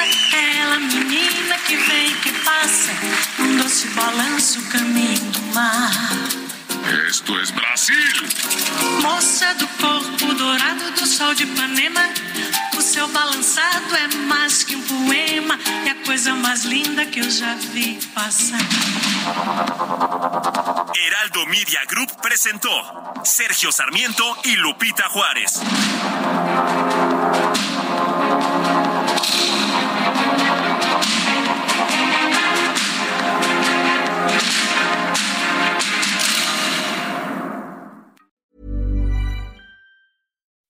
When you make decisions for your company, you look for the no-brainers. If you have a lot of mailing to do, stamps.com is the ultimate no-brainer. Use the stamps.com mobile app to mail everything you need to keep your business running with up to 89% off USPS and UPS. Make the same no-brainer decision as over 1 million other businesses with stamps.com. Use code PROGRAM for a special offer. That's stamps.com, code PROGRAM.